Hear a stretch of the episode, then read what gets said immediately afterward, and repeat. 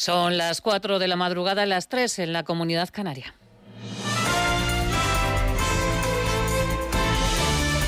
Noticias en Onda Cero.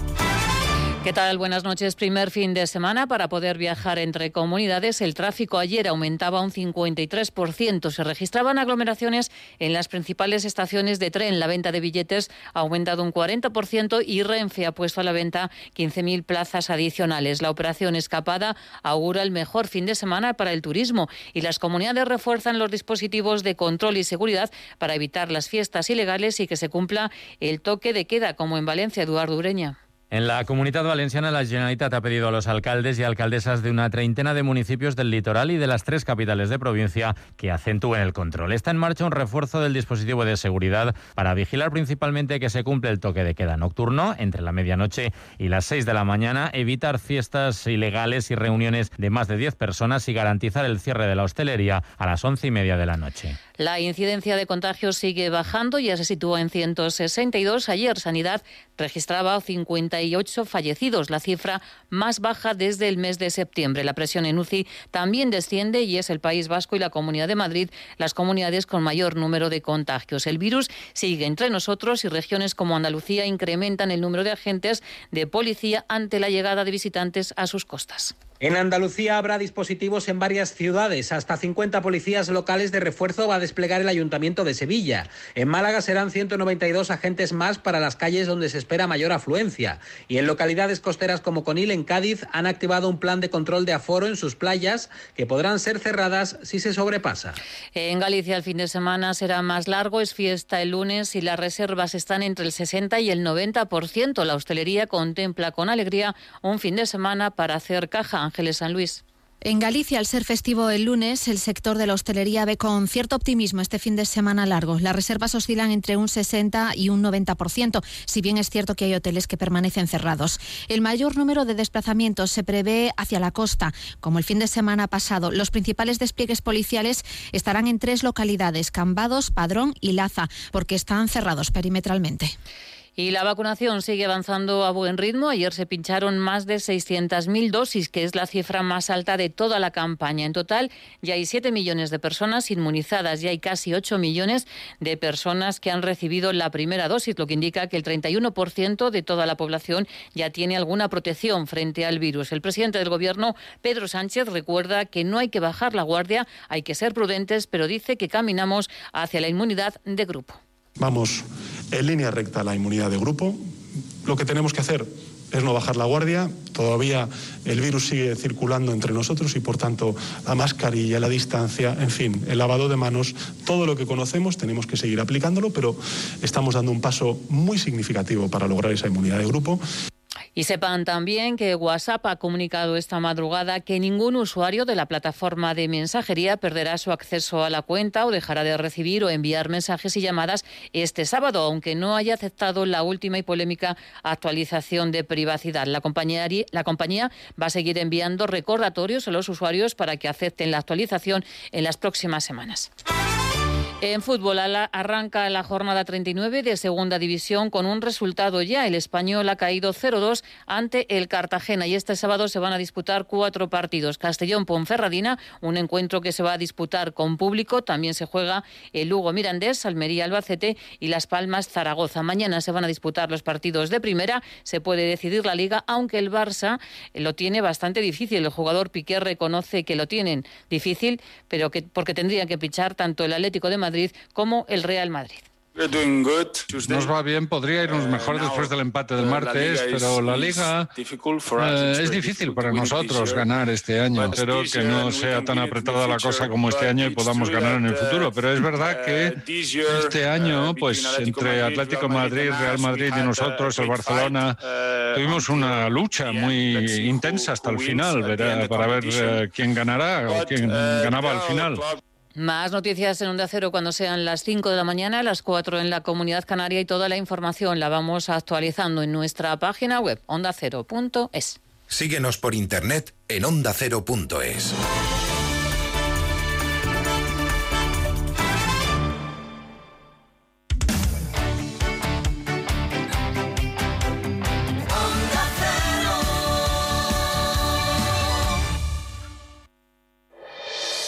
Este sábado, jornada de reflexión en Radio Estadio. Está la liga muy caliente. Muy caliente, Paquito, por arriba y por abajo. Y llegan cambios. Sin fútbol en primera división, te contamos cómo afrontarán los equipos la penúltima jornada de liga.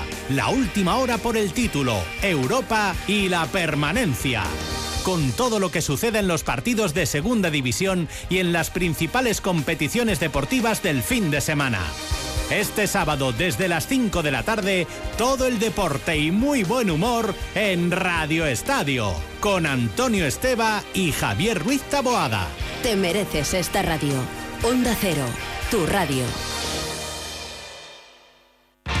Los fines de semana nos juntamos en familia en Como el perro y el gato, porque una mascota es uno más de la familia. ¿Qué edad tienes, Hugo? Eh, 13 años. Escúchame, ¿tenéis mascotas? Un periquito y dos tortugas. Nuestro gato, que se llama Puscas, nos ha ayudado mucho, pero mucho, somos muy mayores. Viva mi gato y viva todos los perrunos, gatunos. Una se llama Cora el otro Susto, Pulgi y el otro es Ticonín. Cuatro chihuahuas. ¿Cuatro chihuahuas? Ándale, güey. Como el perro y el gato. Un programa para todos. Entretenido, interesante, divertido. Para aprender, consultar y sobre todo pasar un buen rato. Sábados a las 3 de la tarde, domingos a las 2 y media y cuando quieras, en la app y en la web de Onda Cero.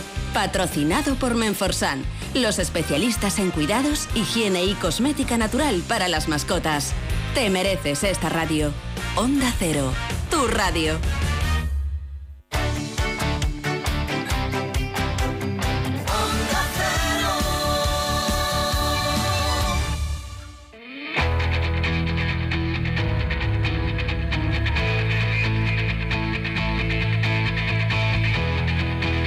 En Onda Cero, de cero al infinito. Paco de León.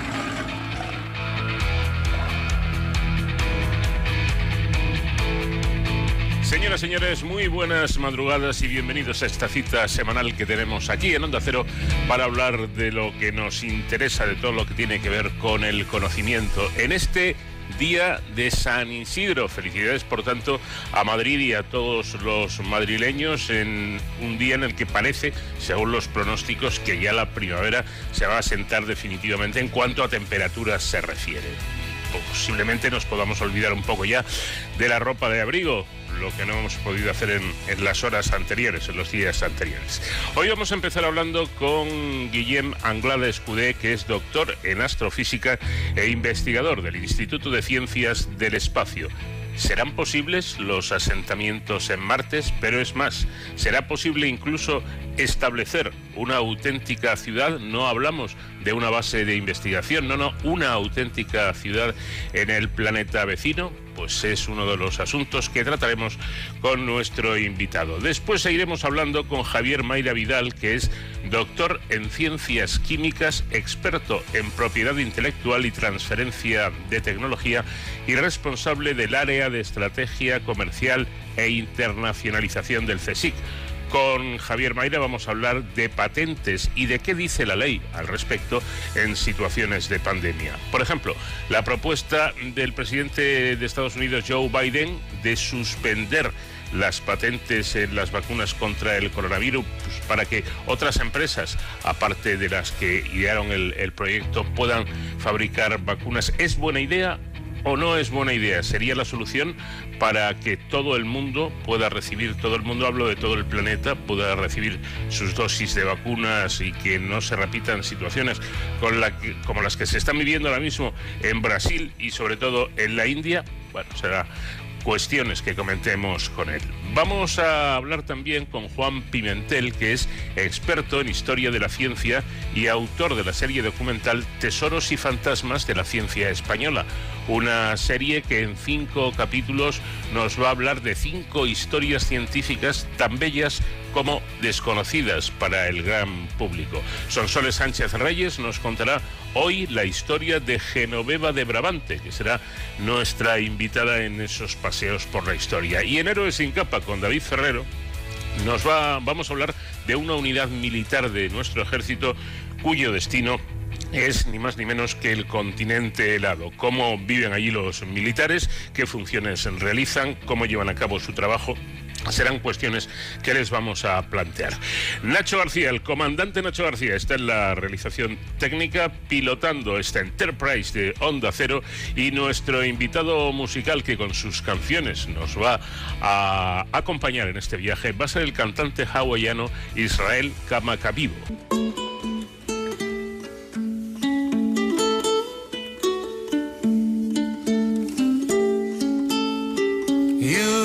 Kamakavivo. and you say hello, and I can hardly speak. My heart is beating so, but you never know the one who loves you so. You don't know me, and you don't know the one who dreams of you at night and longs to kiss your lips and longs to hold you tight, but I'm just a friend. That's all I've ever been. You don't know me.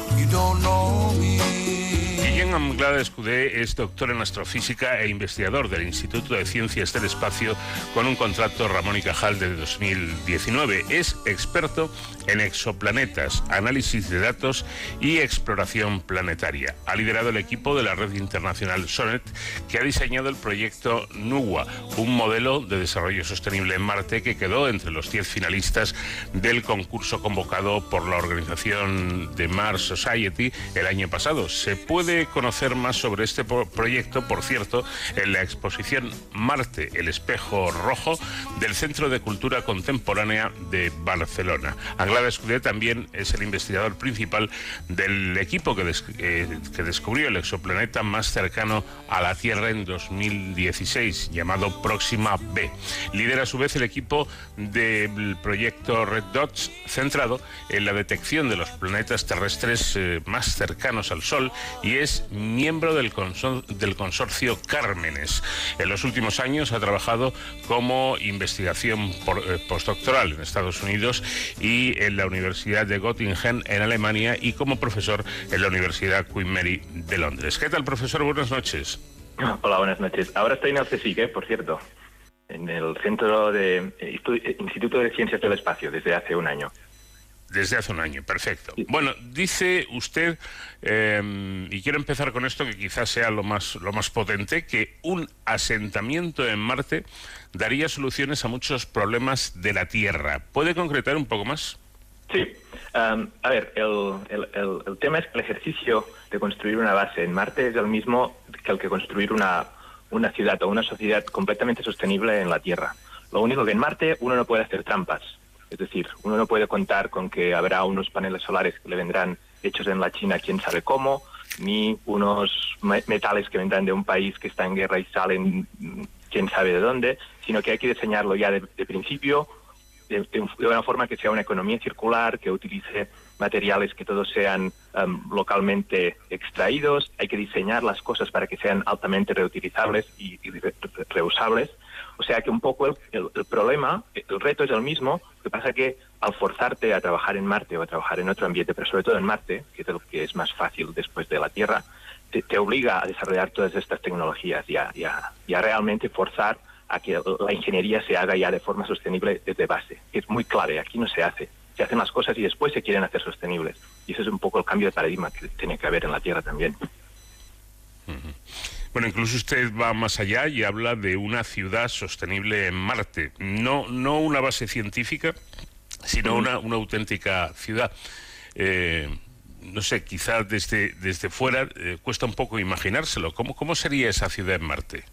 Bueno, aquí, aquí era un poco, este era el reto, tiene que ser sostenible por un tema incluso de, sostenibilidad de nuestro propio planeta. Lo que no puede ser la exploración espacial es que vamos, plantamos la bandera, vamos y volvemos y nos gastamos miles de millones en, un experimento que puede ser muy interesante, pero que al final la contribución es bastante incremental.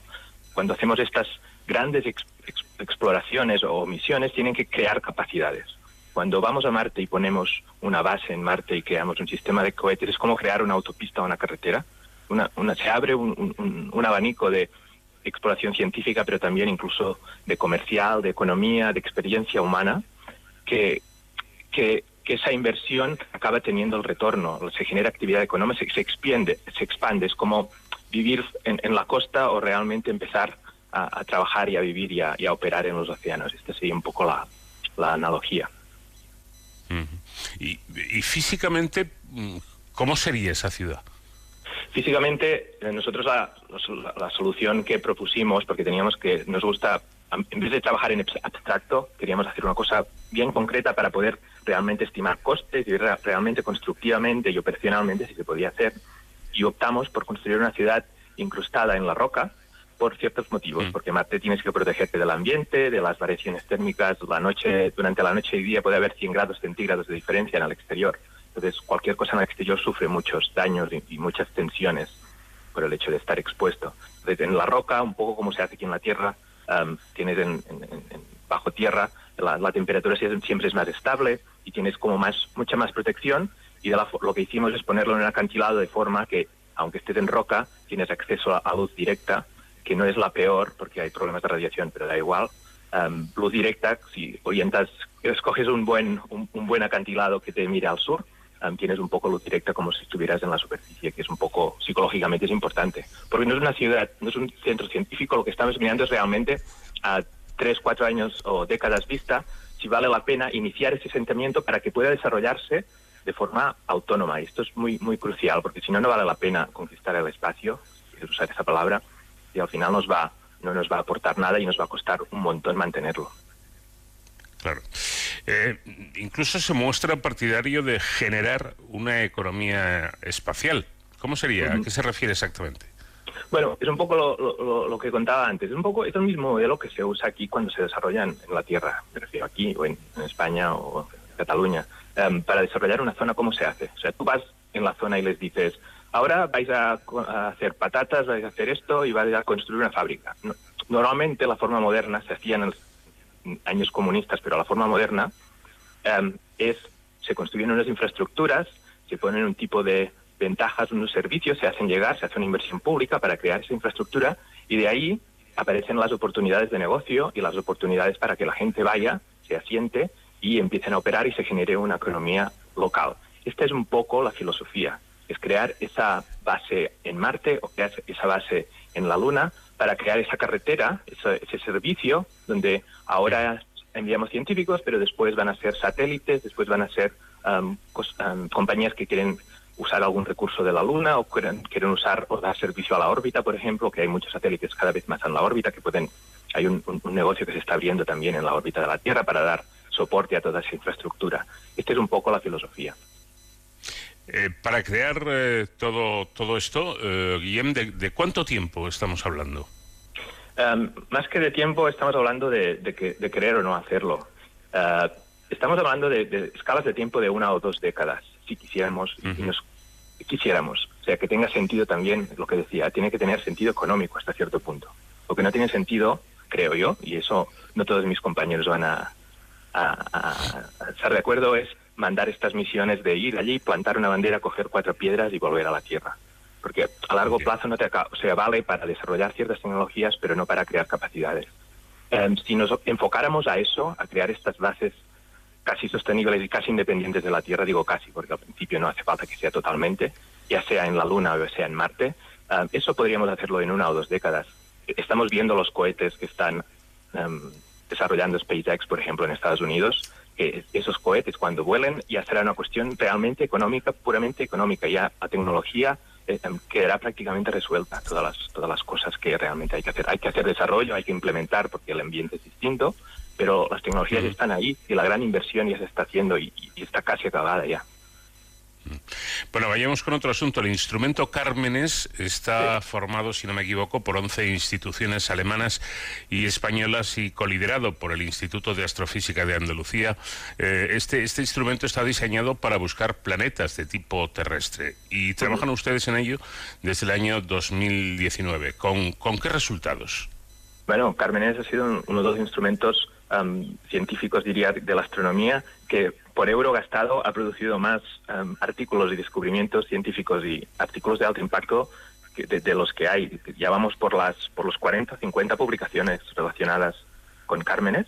Eh, aparte del número y el bulto, hay descubrimientos muy importantes. Ha detectado algunos, o algunos, y digo, cuando digo algunos, no unos sobre 100, sino igual hay una, unos 15, una docena de sistemas planetarios cercanos a la Tierra interesantes con planetas terrestres y Cármenes ha detectado un 20 o un 30% de estos objetos. Um, y esta es la ciencia que está conduciendo la astrofísica hoy en día. Estas detecciones están diciendo cómo va a ser el siguiente telescopio espacial um, y, y, es de los planetas donde en pocos años, pocos años, digo igual tres o cuatro años, vamos a estar examinando sus atmósferas para detectar si hay vida eh, o evidencia de vida. Obviamente al principio será un poco um, tentativo, pero vamos a ver, es, es, un, es, un, instrumento que está abriendo paso y que está abriendo el camino a nivel internacional, aunque no nos demos cuenta aquí. O sea, todo el mundo sabe quién es Cármenes, sí.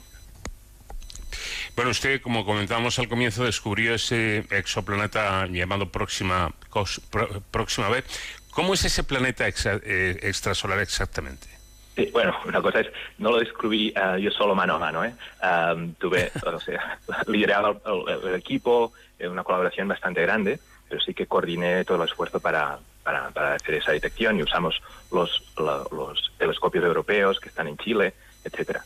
Pero bueno, sí, este planeta, um, ya se sabía que estos tipos de planetas deberían estar ahí, son planetas terrestres, terrestre significa con una masa parecida a la de la Tierra, y la característica que tiene es que está a la distancia correcta de la estrella para que tenga agua líquida en su superficie, si es que la tiene, que aún no lo sabemos. Lo que sabemos es que hay ese planeta terrestre en una órbita pequeña, porque la estrella es pequeña y tiene que estar cerca para ser una, una órbita templada, pero, pero sí, que tiene ese potencial para que albergue vida, si es que puede haber vida fuera de la Tierra o si la vida es una cosa común en el universo, que es una de las cosas que uh, eventualmente nos gustaría saber a todos, creo el, astrofísico Carl Sagan, el gran divulgador, dejó un mensaje para que los astronautas que vayan a Marte en el futuro, porque todavía no se ha mandado ninguna misión eh, pilotada, en el que decía que no sabía por qué queremos ir a Marte, pero que se alegraba de que estuvieran allí. Y la pregunta es esa, eh, Guillén, ¿por qué queremos ir a Marte? Bueno, uh, queremos ir a Marte, eh, te puedo responder de muchos ángulos. queremos ir a sitios porque nos gusta explorar um, sitios. Ya puede ser Marte o puede ser el, fondo del océano o irse de turista a, a, Palma de Mallorca, por decir algo. Pero sí que hay uh -huh. también cuestiones muy fundamentales um, científicas. Marte es, se quedó como congelado muy al principio del sistema solar, perdió su agua, bueno, se congeló básicamente y tiene un registro fósil de, de cómo empezó el sistema solar y además durante un tiempo tuve, condicion, tuve condiciones muy parecidas a las de la Tierra. Y esta otra vez va a esta pregunta de si la vida, cuando se dan las condiciones correctas, la vida es una cosa que pasa de forma espontánea o no, es una cosa natural. Por lo tanto, si está en Marte, seguramente todo el universo está muy poblado de vida, o realmente la vida es una cosa que ha ocurrido en nuestro planeta por una um, conjunción cósmica de, de, probabilidades que, mira, sonó la flauta y aquí estamos. Uh, Marte tiene el potencial de resolver esa pregunta de una sola, de un solo golpe. Si encontráramos evidencia de que hubo vida, incluso fósil, que ahora solo vemos fósiles o cositas um, microscópicas que empezó a Marte de forma independiente a la Tierra, um, indicaría que no estamos solos en el universo.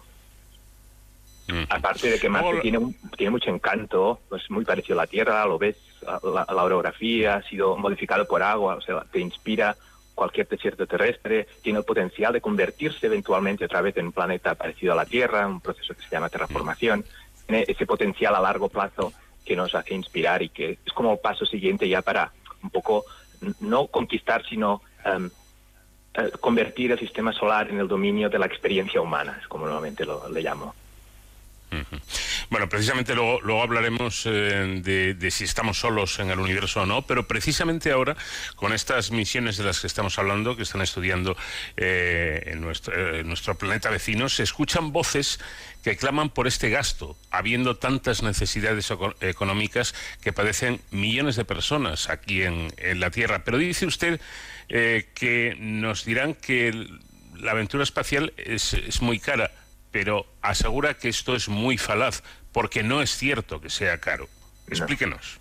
No, no, es cierto. O sea, lo que, lo que parece caro o lo que es caro es cuando se lanza el cohete y ves la misión, ese cohete que está ahí condensado en un instante de tiempo y en un momento de lanzamiento, un montón de millones y expectativas y un montón de trabajo que pasa antes y que pasa después. Y eso parece caro, y eso, si hay un fracaso en ese punto, es catastrófico. Pero es, es como decir, es caro em, la investigación en medicina o es caro en, si, si, cuantificamos lo que vale estudiar el genoma humano, es mucho más caro. E, el, mm. tema es que estas misiones tenemos que agruparnos porque los lanzamientos son caros y parece que hay un despilfarro em, importante, pero no lo es. O sea, sí, estamos hablando de miles de millones de euros a veces en algunas de las misiones, pero estamos hablando de miles o decenas de miles de personas trabajando detrás y desarrollando tecnología detrás para hacerlo posible, ah, sin entrar ya, y no para no entrar en más polémicas, en gastos militares y gastos de otros tipos que a veces se hacen sin demasiado sentido o incluso industria que está subvencionada para hacer cosas que se sabe que ya no son económicamente viables, que ahí se está tirando dinero directamente, cuando se sabe que en espacio, cuando se innova y se lidera, hay un retorno económico. Ahí, por eso un poco, alguna vez te me ha preguntado y le respondo un poco de que sí, es, es un poco falaz, bueno, un poco bastante falaz, de que sea caro. Es, esa condensación en el momento del lanzamiento que parece que todo sea dramático y muy caro y te ponen el número allí y dices, uy, ahora para un cohete sí pequeño, pero es que un cohete son eso, miles nuevamente de personas detrás trabajando y desarrollando tecnología y conocimiento. vamos a hablar de otra cuestión eh, que mencionábamos también al, al comienzo la iniciativa SONET que investiga el asentamiento humano en otros mundos, en especial la Luna y, Marte. ¿Qué otras actividades económicas pueden hacerse en el espacio que liberen a la Tierra de esas cargas? Em, de hacerse se pueden hacer casi todas las que se hacen en la Tierra, se podrían hacer eventualmente en el espacio, pero sí que hay como unas obvias que a mm, corto plazo aún no están maduras, pero sí que a medio plazo podrían cambiar el panorama terrestre, por ejemplo, por ejemplo, se habla mucho de la fusión nuclear, que nos va a salvar a todos porque va a producir la energía suficiente. Bueno, se puede conseguir igual o más energía de forma mucho más sostenible, incluso em, poniendo placas solares en la órbita de la Tierra, por ejemplo. Tienes el problema técnico menor, que hay que bajar esa energía de alguna forma, pero podríamos empezar mañana y generar em, gigavatios y potencia. Bueno, cuando estás en el espacio, una placa solar es mucho más eficiente que en la superficie del planeta siempre tiene luz, siempre le toca el sol, siempre tienes energía y el espacio hay espacio de sobras, no, los, no nos lo acabaremos ni en un millón de años, eh, ni miles de millones de años. Por ejemplo, esa sería una solución de civilización y no es broma y la gente se lo está mirando, um, de que podría solucionarse un poco y el reto es yo creo que es de hecho más fácil que incluso la implementación de cosas como la fusión nuclear a, medio plazo, que tiene que salvarnos un poco a todos. Esa podría ser una, una gran cosa. Y la otra cosa es cosas que ya están ocurriendo, que es mover toda la infraestructura de comunicaciones, moverla al espacio directamente y liberar, bueno, la Tierra de sensores, de cables, de, de líneas, em, dar cobertura universal em, a, a, la red, pero ya modo Matrix, donde todos ya estamos conectados estés donde estés sin necesidad de, cables y de, de, alta tecnología, sino que hay muchos países que se saltarían fases de desarrollo, décadas de implementar redes y poner infraestructura, cuando esta infraestructura de banda ancha en el espacio, que ya está ocurriendo, estamos hablando de esta década, um, esté operativa. Bueno, precisamente, volviendo al asunto que mencionábamos antes, la semana pasada hablábamos en este programa, mm, o nos preguntábamos si habría vida en otros planetas, en otros lugares del, universo. ¿Qué opina usted al, respecto? ¿Estamos solos en el universo realmente o no? Eh, yo creo que es poco probable que estemos, estemos solos. Es una creencia, ¿eh? porque hay una... Mm.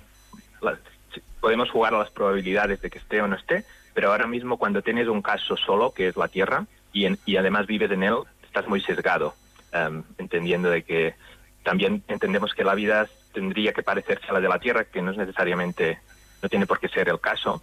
Ah, a ver, estadísticamente la probabilidad, teniendo en cuenta que las condiciones para que haya vida en la Tierra parecen ser bastante comunes, esto es lo que hemos aprendido de los exoplanetas, debería ser un fenómeno relativamente no su tal vez no muy abundante, pero sí que debería existir vida en, muchos, en muchos mundos. La pregunta es si esa vida de forma natural también evoluciona a especies inteligentes o que tienen tecnología, ¿por qué no vemos evidencia de que el universo está lleno de civilizaciones desarrollándose? Ha tenido mucho tiempo. Nosotros aparecimos, la Tierra apareció en el universo cuando ya tenía cierta edad, o sea que ha habido margen de sobras como para que aparezcan esas civilizaciones y de alguna forma se, se vuelvan obvias a, observadores como nosotros y no vemos esa, eso ocurriendo. Entonces, la pregunta es por qué eso ocurre, si es que no hay más porque es muy difícil que haya desarrollo tecnológico o porque las civilizaciones duran un periodo corto de tiempo en, la escala cósmica y entonces es muy difícil que coincidamos en el espacio y en el tiempo también.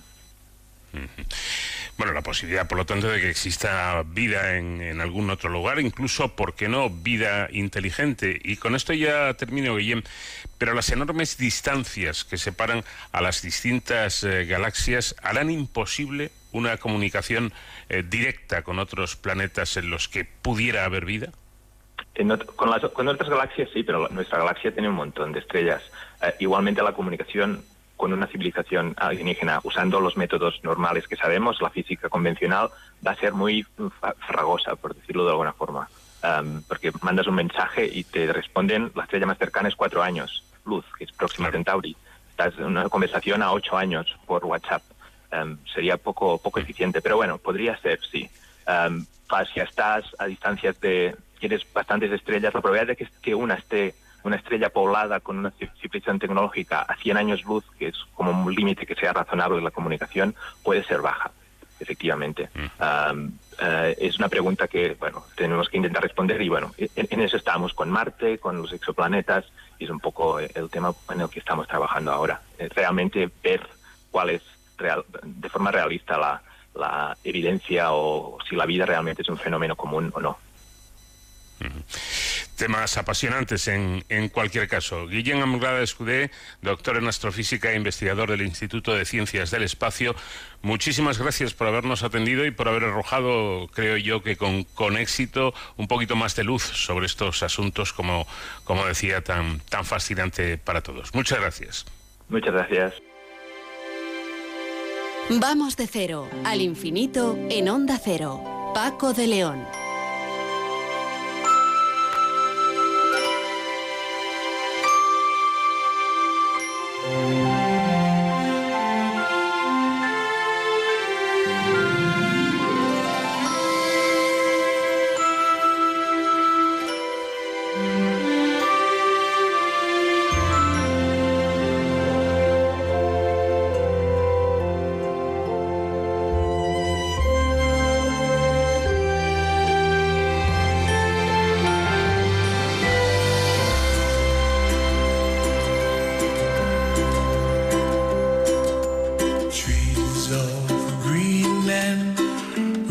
roses too.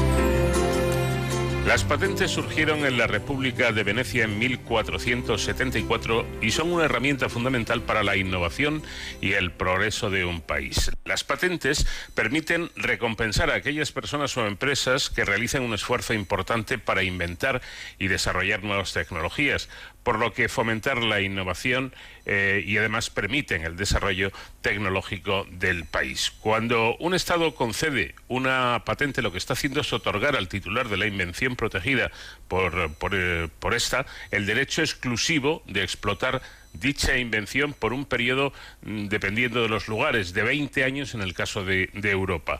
A cambio, exige a dicho titular que describa en detalle dicha invención para hacerla pública y forme parte del conocimiento científico y tecnológico, pudiendo ser un, documento inspirador para otros científicos o para otros inventores. El titular de la patente podrá explotar comercialmente la invención por sí mismo o podrá conceder licencias a terceros para que la exploten en, en condiciones eh, pactadas en el acuerdo de licencias.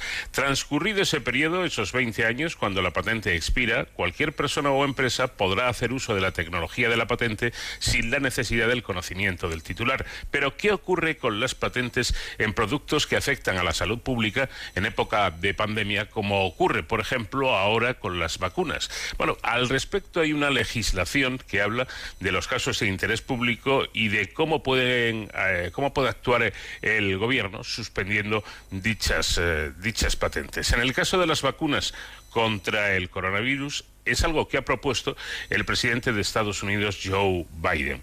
Javier Mayra Vidal es doctor en ciencias químicas, experto en propiedad intelectual y transferencia de tecnología y responsable del área de estrategia comercial e internacionalización del CSIC. Javier, buenas noches. Hola, buenas noches, Paco. Bueno, no hay una ley mundial unificada sobre patentes. Eh, ¿Esto quiere decir que cada país tiene su- sus normas? Sí, cada país tiene su propia ley de patentes, pero eh, realmente las leyes de patentes de los países desarrollados son similares. En, digamos, en, otros países, en países africanos, latinoamericanos, etcétera, tienen leyes de patentes menos elaboradas. La ley de patentes española es, es similar a nuestros socios europeos y muy similar, cambian algunas cosas, pero es muy similar a, a la de Estados Unidos, Japón, etcétera. Volvamos a, a este asunto. ¿Qué dice la ley o las leyes eh, al respecto en, en casos ex- excepcionales como, como, como puede ser una, una pandemia como la que estamos sufriendo? Pues en, en la ley de patentes española, en su artículo 95, indica que el gobierno, en caso eh, por motivos de, interés público, ¿no? y, de- y después define motivos de interés público aquellos relacionados eh, con, la salud pública o para, la defensa nacional, eh, puede eh, otorgar lo que se llaman licencias obligatorias. Y las licencias obligatorias supone que el titular de la patente no es el único que va a poder explotar esa tecnología, sino que se conceden licencias para que otras empresas puedan explotar la tecnología, ¿no?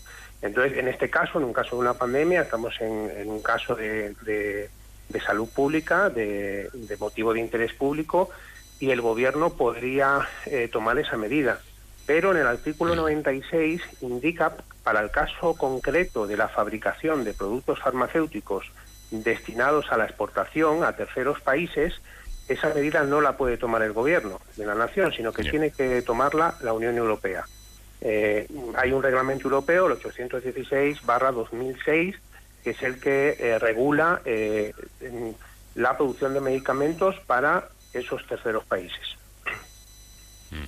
Pero en este caso concreto, las vacunas ya existen, están eh, estudiadas, eh, funcionan, está demostrada su eh, eficacia, incluso su alta eficacia. Pero claro, el problema es la producción, ya que estamos hablando de enormes cantidades de unidades para el, abastecimiento de todo el planeta. Esto no es una cuestión local, sino que es a nivel mm, global. eliminar las patentes para que se unan muchas más empresas a la fabricación de las vacunas, como propone el presidente Biden, ¿sería una, una solución? Eh, yo, bueno, yo creo que es interesante lo que ha propuesto el presidente Biden. Eh, creo que es una que abre un debate muy muy necesario ahora mismo con la situación que estamos viviendo, sobre todo en países como la India, Brasil, etcétera. Eh, pero yo creo que, que, es insuficiente. Es decir, que aunque se liberasen estas patentes para producir las vacunas, y especialmente las vacunas de nueva generación, como la de Pfizer o la de Moderna, que tienen una tecnología muy innovadora, eh, se necesita una serie de conocimientos, se necesita una transferencia de conocimientos de Pfizer o Moderna a esas otras empresas que vayan a producir la vacuna, ¿no? No solo eso, se necesita también eh, instalaciones adecuadas, revisadas por las agencias eh, del medicamento, se necesita capacidad de fabricación y se necesita capacidad de distribución. Es decir, que liberalizando las, las patentes, en mi opinión, no es suficiente. O sea que tiene que haber eh, una revisión de la capacidad de producción, de, sobre todo de estas dos nuevas vacunas. ¿no? Eh, la vacuna de AstraZeneca eh, y la de Pfizer son vacunas menos novedosas, están basados en, vectores virales y son más fáciles de producir.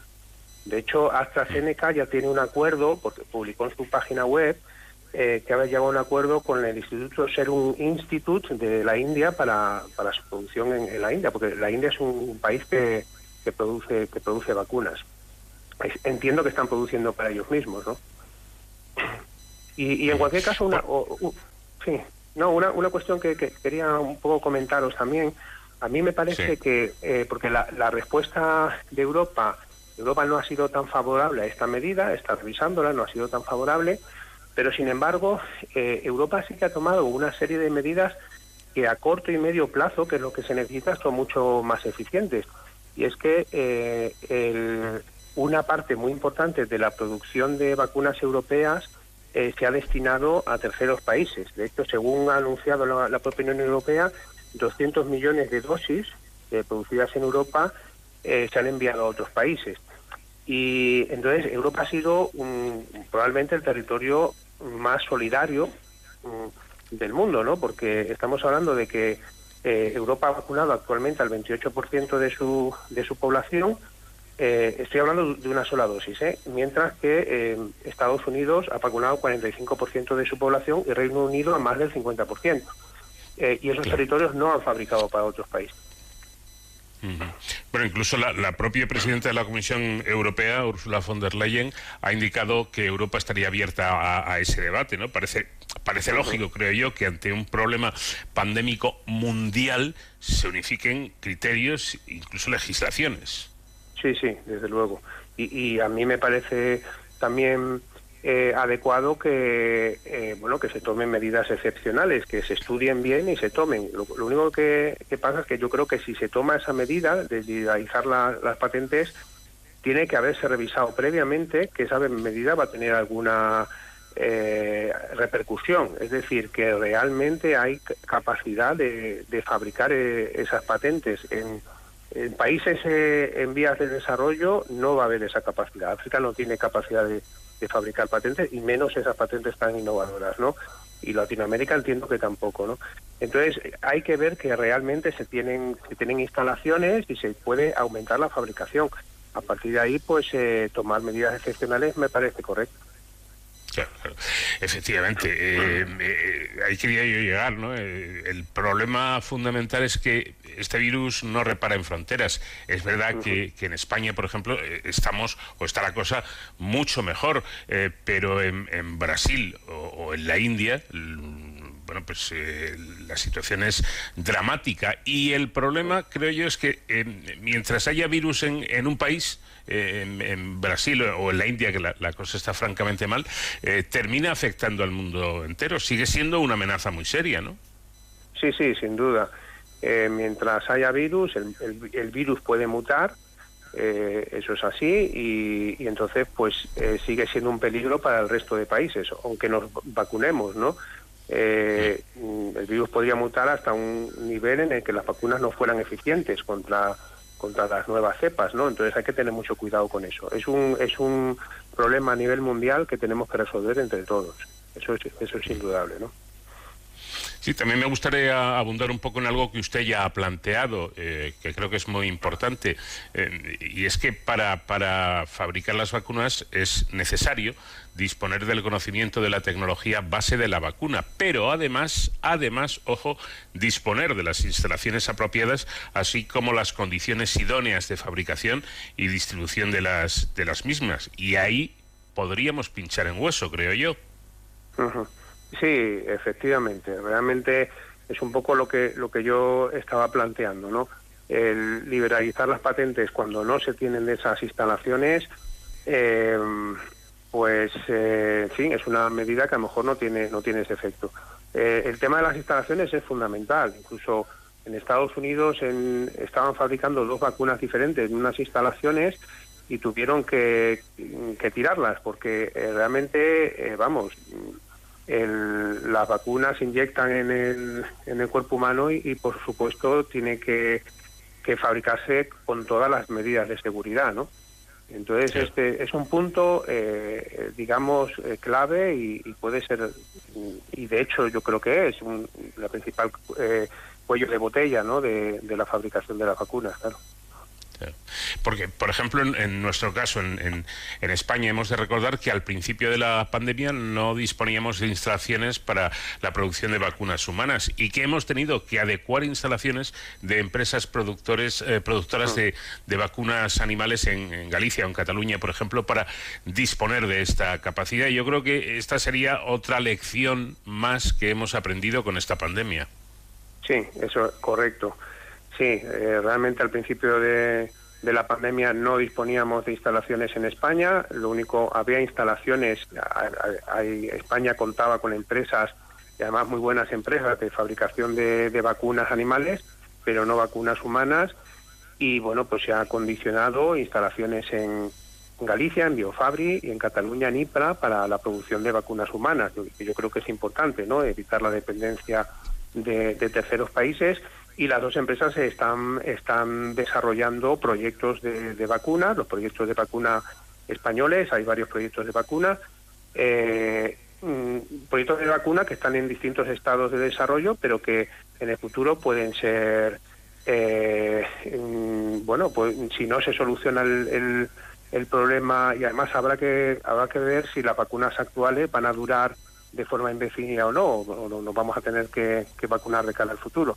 Pero bueno, son proyectos de vacuna muy interesantes y además yo creo que es fundamental que España al final desarrolle su propia vacuna del principio al final y sea capaz de fabricarla, producirla y distribuirla desde España. Y no tener esa dependencia de terceros, yo creo que va a ser muy importante. Claro, porque eh, quizá tengamos un, un pensamiento eh, erróneo diciendo, bueno, eh, pues en los que ya estamos vacunados y, en los próximos meses parece que la, la cosa va a, buen ritmo y estará eh, vacunada la, una buena parte de la, de la población en España, por ejemplo, pensamos, pues ya se acabó lo de las vacunas. Me temo que no es así. Me temo que las vacunas se van a seguir necesitando y hasta es posible, hasta es posible que haya que vacunarse pues eh, cada año, ¿no? Sí, eh, todavía no lo sabemos. Eh, es una cuestión que todavía no se sabe, pero mientras no tengamos la certeza de que estamos vacunados de forma indefinida, hay que seguir trabajando en el tema de las vacunas, hay que seguir mejorándolas y, y hay que, en fin, y hay que seguir desarrollando los proyectos que tenemos en marcha, claro. Eh, eso el tiempo lo, dirá, ¿no? O sea, que hay que seguir trabajando y ya, iremos viendo. Eh, supongo que, que, otra cosa que hemos eh, descubierto y que es esencial es que el gran público y por supuesto los gobiernos, que son quienes tienen la, autoridad, hemos descubierto que los virus están a nuestro alrededor, pero, pero en cantidades eh, realmente brutales, y nos ataquen o no nos ataquen, que no todos nos atacan, debemos estar eh, preparados porque tarde o temprano habrá otras pandemias, ¿no? Mm. Sí, mm, otra de otro motivo para continuar con los con los proyectos que tenemos en marcha en España eh, todo este conocimiento que estamos generando y esta experiencia eh, pues tiene que quedar para el futuro, ¿no? Y, si vuelve a haber pandemias, debemos de, disponer de tecnologías, de, eh, de, equipamiento, de instalaciones, etcétera, para bueno, pues para dar una respuesta. Eh, de hecho, hay otros virus ahora mismo que preocupan en, en, Asia, como el Nipah, por ejemplo, eh, y en, el futuro virus que, se, igual que pasó con el coronavirus no que se transmiten de, de, mamíferos a, personas. Y bueno pues eh, hay que eh, hay que continuar trabajando y cuando en el futuro se, se vuelva a dar esta circunstancia tendremos más conocimiento y más experiencia para responder en menos tiempo en este caso le digo debido a la cantidad de recursos que que se dedicaron en el mundo al coronavirus, en, un tiempo récord se han desarrollado estas vacunas. ¿eh? Eh, pero, pero bueno, en el futuro esperemos que ser capaces de, mm, de reaccionar incluso más rápido y evitar las cifras de, de fallecidos y contagiados que han sucedido en esta pandemia. No olvidemos que la respuesta a esa pregunta que al principio los reticentes eh, a, vacunarse planteaban de cómo es posible si una vacuna puede tardar 10 años, incluso 20, ¿no? en conseguirse y esta se ha conseguido en unos meses, en, en un año. Bueno, habría que decir a estas personas que eso ha sido posible, entre otras cosas, porque los coronavirus estaban ya muy estudiados, se sabía mucho mm. acerca de, cómo es y, y cómo actúan. Y aunque este fuera un nuevo coronavirus, esos conocimientos han servido para que en un tiempo récord no haya una, sino haya varias vacunas. Sí, efectivamente. Y se, y se disponían de tecnologías que antes que antes no se tenían, como el ARN mensajero, esta que ha sido tan, tan novedosa. Se tomaron medidas también de, de trabajar en paralelo. Habitualmente eh, se realizan los estudios, la, preclínica y, las distintas fases clínicas y se esperan los resultados de una fase para continuar con la siguiente. Porque claro, si una fase los resultados no son buenos, pues ahí el, proyecto se separa y, realmente no, se ha tenido éxito. Y en, este caso eh, se decidió asumir el riesgo de desarrollar varias fases en paralelo sin saber si los resultados de las fases iniciales eran buenos, ¿no? Y algunos proyectos han dado eh, lugar a vacunas y otros no. Lo que pasa es que los que, los que no, no tuvieron éxito no han salido en los medios de comunicación ni el ciudadano los conoce, ¿no? Entonces, eh, todo esto ha sido por la gran cantidad, la inversión de dinero, el riesgo que, que se asumió, eh, se decidió, y había que hacerlo, ¿no? Eh, arriesgarse a desarrollar los proyectos y etapas de proyectos en paralelo y después del conocimiento que se disponía, ¿no? Bueno, aprovechando, porque este capítulo también es económico, porque todo esto no, no, no llueve del cielo, ¿no? Se necesita una, una inversión, se necesita dinero, evidentemente. Y aprovechando que estoy hablando con, con un experto en patentes, me gustaría aclarar este asunto de vital importancia. Las patentes científicas y el dinero que suponen para España y que viene a demostrar que la investigación más que un gasto es una inversión Ojo, que al final reporta beneficios, beneficios económicos para nuestro país como para cualquier otro país. Eh, ¿Está cuantificado en el caso de España ese beneficio por patentes? Mm, no, no, no, no sé si alguien lo ha cuantificado. Yo desde luego que no tengo que no tengo los datos. Pero además hay un hay un beneficio aparte no, es fácil cuantificarlo porque eh, en, el tema de las patentes, por ejemplo, el CSIC presenta, nosotros presentamos 120 patentes al año, eh, licenciamos, el año pasado licenciamos 82 tecnologías, 42 de las cuales estaban protegidas mediante patente. Y en el caso del CSIC, ya no simplemente, eh, bueno, nosotros por la explotación de nuestras patentes, las empresas que las explotan nos pagan unas regalías, que evidentemente las regalías las invertimos de nuevo en, crear ciencia, en investigación, en desarrollar nuevas tecnologías, ¿no? Eh, también premiamos un poco a nuestros inventores, ¿no? El, eh, un poco para fomentar que, los investigadores de CSI inventen nuevas tecnologías. Eh, pero no solo es eso, es también estás contribuyendo al tejido industrial español de tu entorno, creas puestos de trabajo de calidad, se crean nuevas empresas, muchas veces se constituyen empresas de base tecnológica en torno a tecnologías del CSIC. Hablo del CSIC, pero las universidades españolas eh, les pasa les pasa igual, ¿no? Sí, lo mismo, que ellas no tienen a lo mejor eh, eh, la cantidad de, patentes que tenemos nosotros, ¿no? Porque ellas no se dedican exclusivamente a, investigación, pero pero igual, todo el, tema de las patentes, además de, ingresos para España, hay patentes del CSIC que se están explotando a nivel mundial por empresas norteamericanas, eh, alemanas, etcétera, crean ingresos que volvemos a invertir aquí, pero además incluso no solo eso, ¿eh? crean puestos de trabajo eh, de calidad y fomentan un tejido industrial. Son fundamentales, vamos. Efectivamente, que contribuyen en, tres cosas importantes, ¿no? como, como está señalando nuestro invitado. Por una parte, el desarrollo del tejido industrial del país, la creación de puestos de trabajo y además de puestos de calidad, y por último, y no por ello menos importante, mejoran y de qué manera la calidad de vida de los ciudadanos. Y no olvidemos que en el caso del CSIC, eh, como institución pública de investigación, estas patentes son patrimonios de, patrimonio del Estado. Es decir, que las eh, patentes son algo, algo serio en todos los aspectos y en todos los, sentidos. Javier. Efectivamente, sí, estoy totalmente de acuerdo. Bueno, pues yo creo que ha resultado muy interesante esta charla con Javier Maida para conocer mm, más acerca de, cómo funcionan las, patentes, de, lo importantes que son y de la posibilidad de liberarlas en casos excepcionales como es esta pandemia, así como la dificultad que en el caso de las vacunas supone no solo eh, el aspecto técnico y científico, ese conocimiento ya existe, sino la capacidad que hay que tener y eh, la disponibilidad de, lugares eh, adecuados para, para ello. Javier Meira, muchísimas gracias por habernos atendido y por habernos ayudado a comprender un poco más todos estos asuntos. Nada, muchas gracias a vosotros eh, por dar visibilidad a estos temas tan, tan importantes hoy en día. En Onda Cero, de cero al infinito.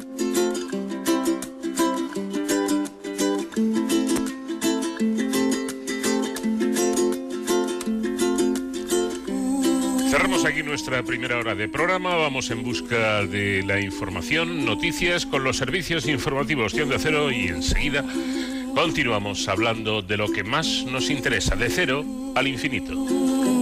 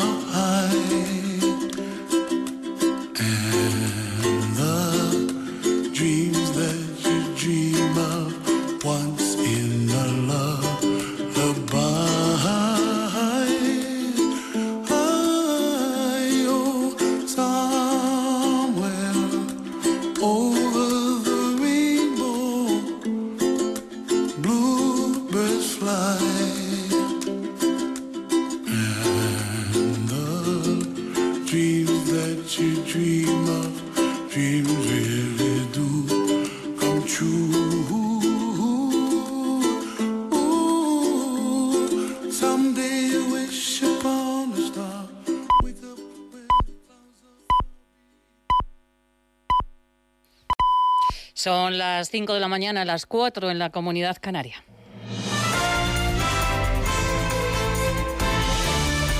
Noticias en Onda Cero.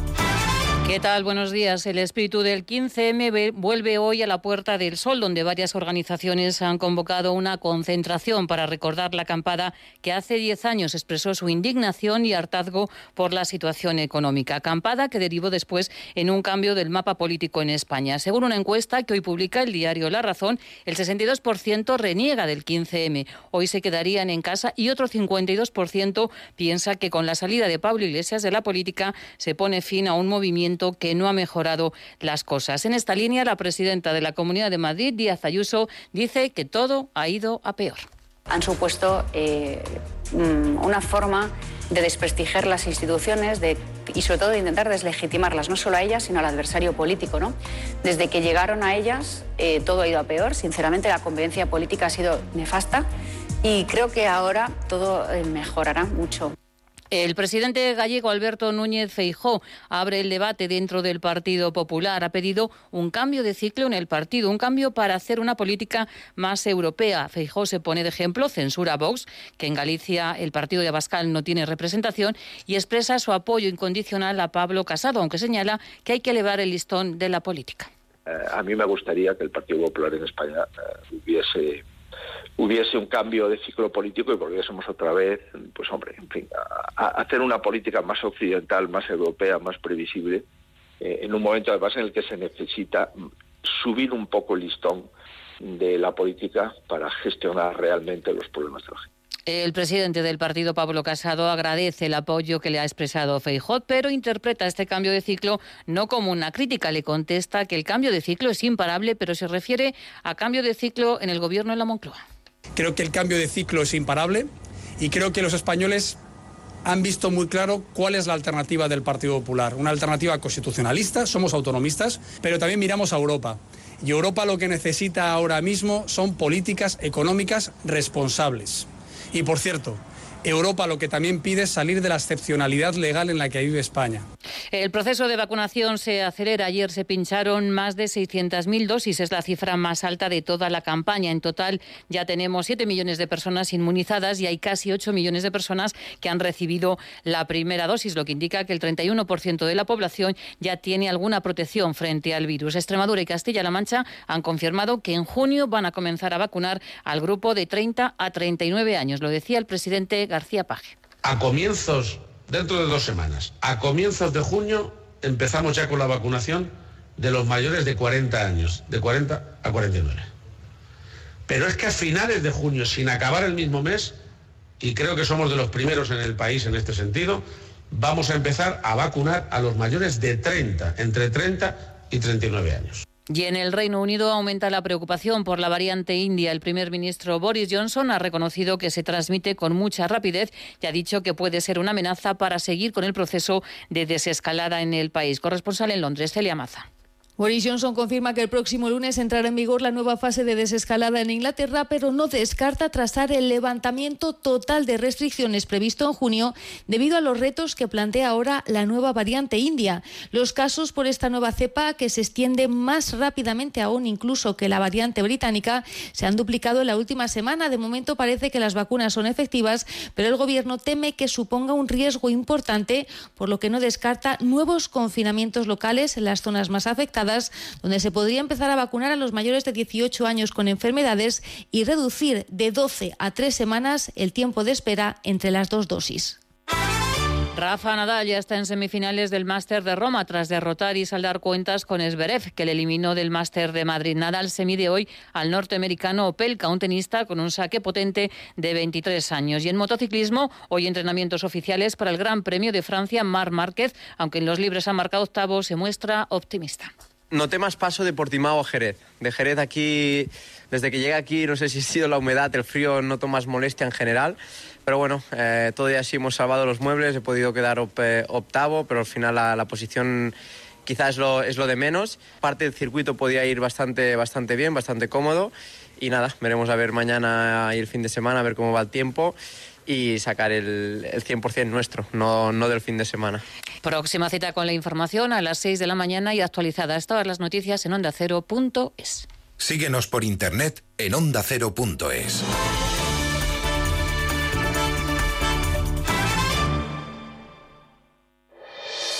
Este sábado, jornada de reflexión en Radio Estadio. Está la liga muy caliente. Muy caliente, Paquito, por arriba y por abajo. Y llegan cambios. Sin fútbol en primera división, te contamos cómo afrontarán los equipos la penúltima jornada de liga. La última hora por el título, Europa y la permanencia con todo lo que sucede en los partidos de Segunda División y en las principales competiciones deportivas del fin de semana.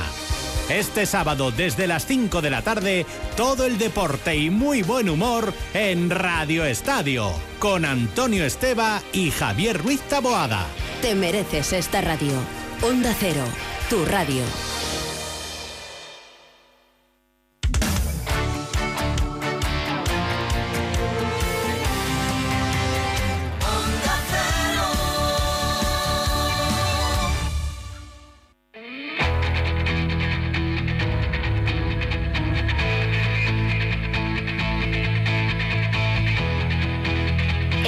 De cero al infinito.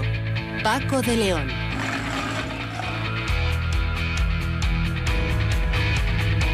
Con el comandante Nacho García en la realización técnica, segunda hora de De Cero al Infinito, que vamos a abrir hablando con Juan Pimentel, experto en historia de la ciencia y autor de la serie documental, se la recomiendo sinceramente, Tesoros y Fantasmas de la Ciencia Española. Cinco episodios que nos hablan de cinco historias científicas tan bellas como desconocidas para el gran público. Con Sonsoles Sánchez Reyes, en nuestros paseos por la historia recordaremos la figura de Genoveva de Brabante y con David Ferrero en Héroes sin capa hablaremos de la unidad militar eh, del ejército español cuyo destino es el continente helado. Y por supuesto vamos a seguir disfrutando de la música de este intérprete que fue Israel Kamakavivo.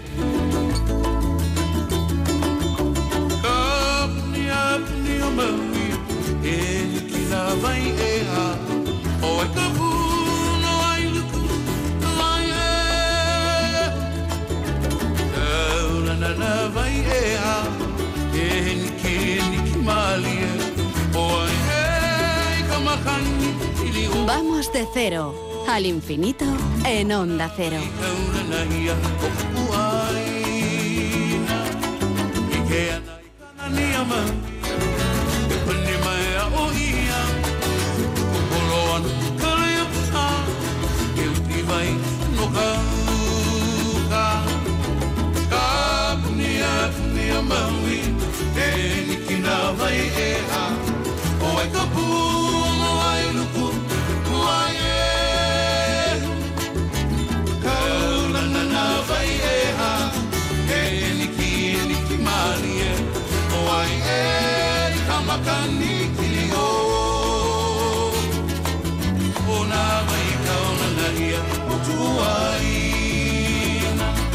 Ahora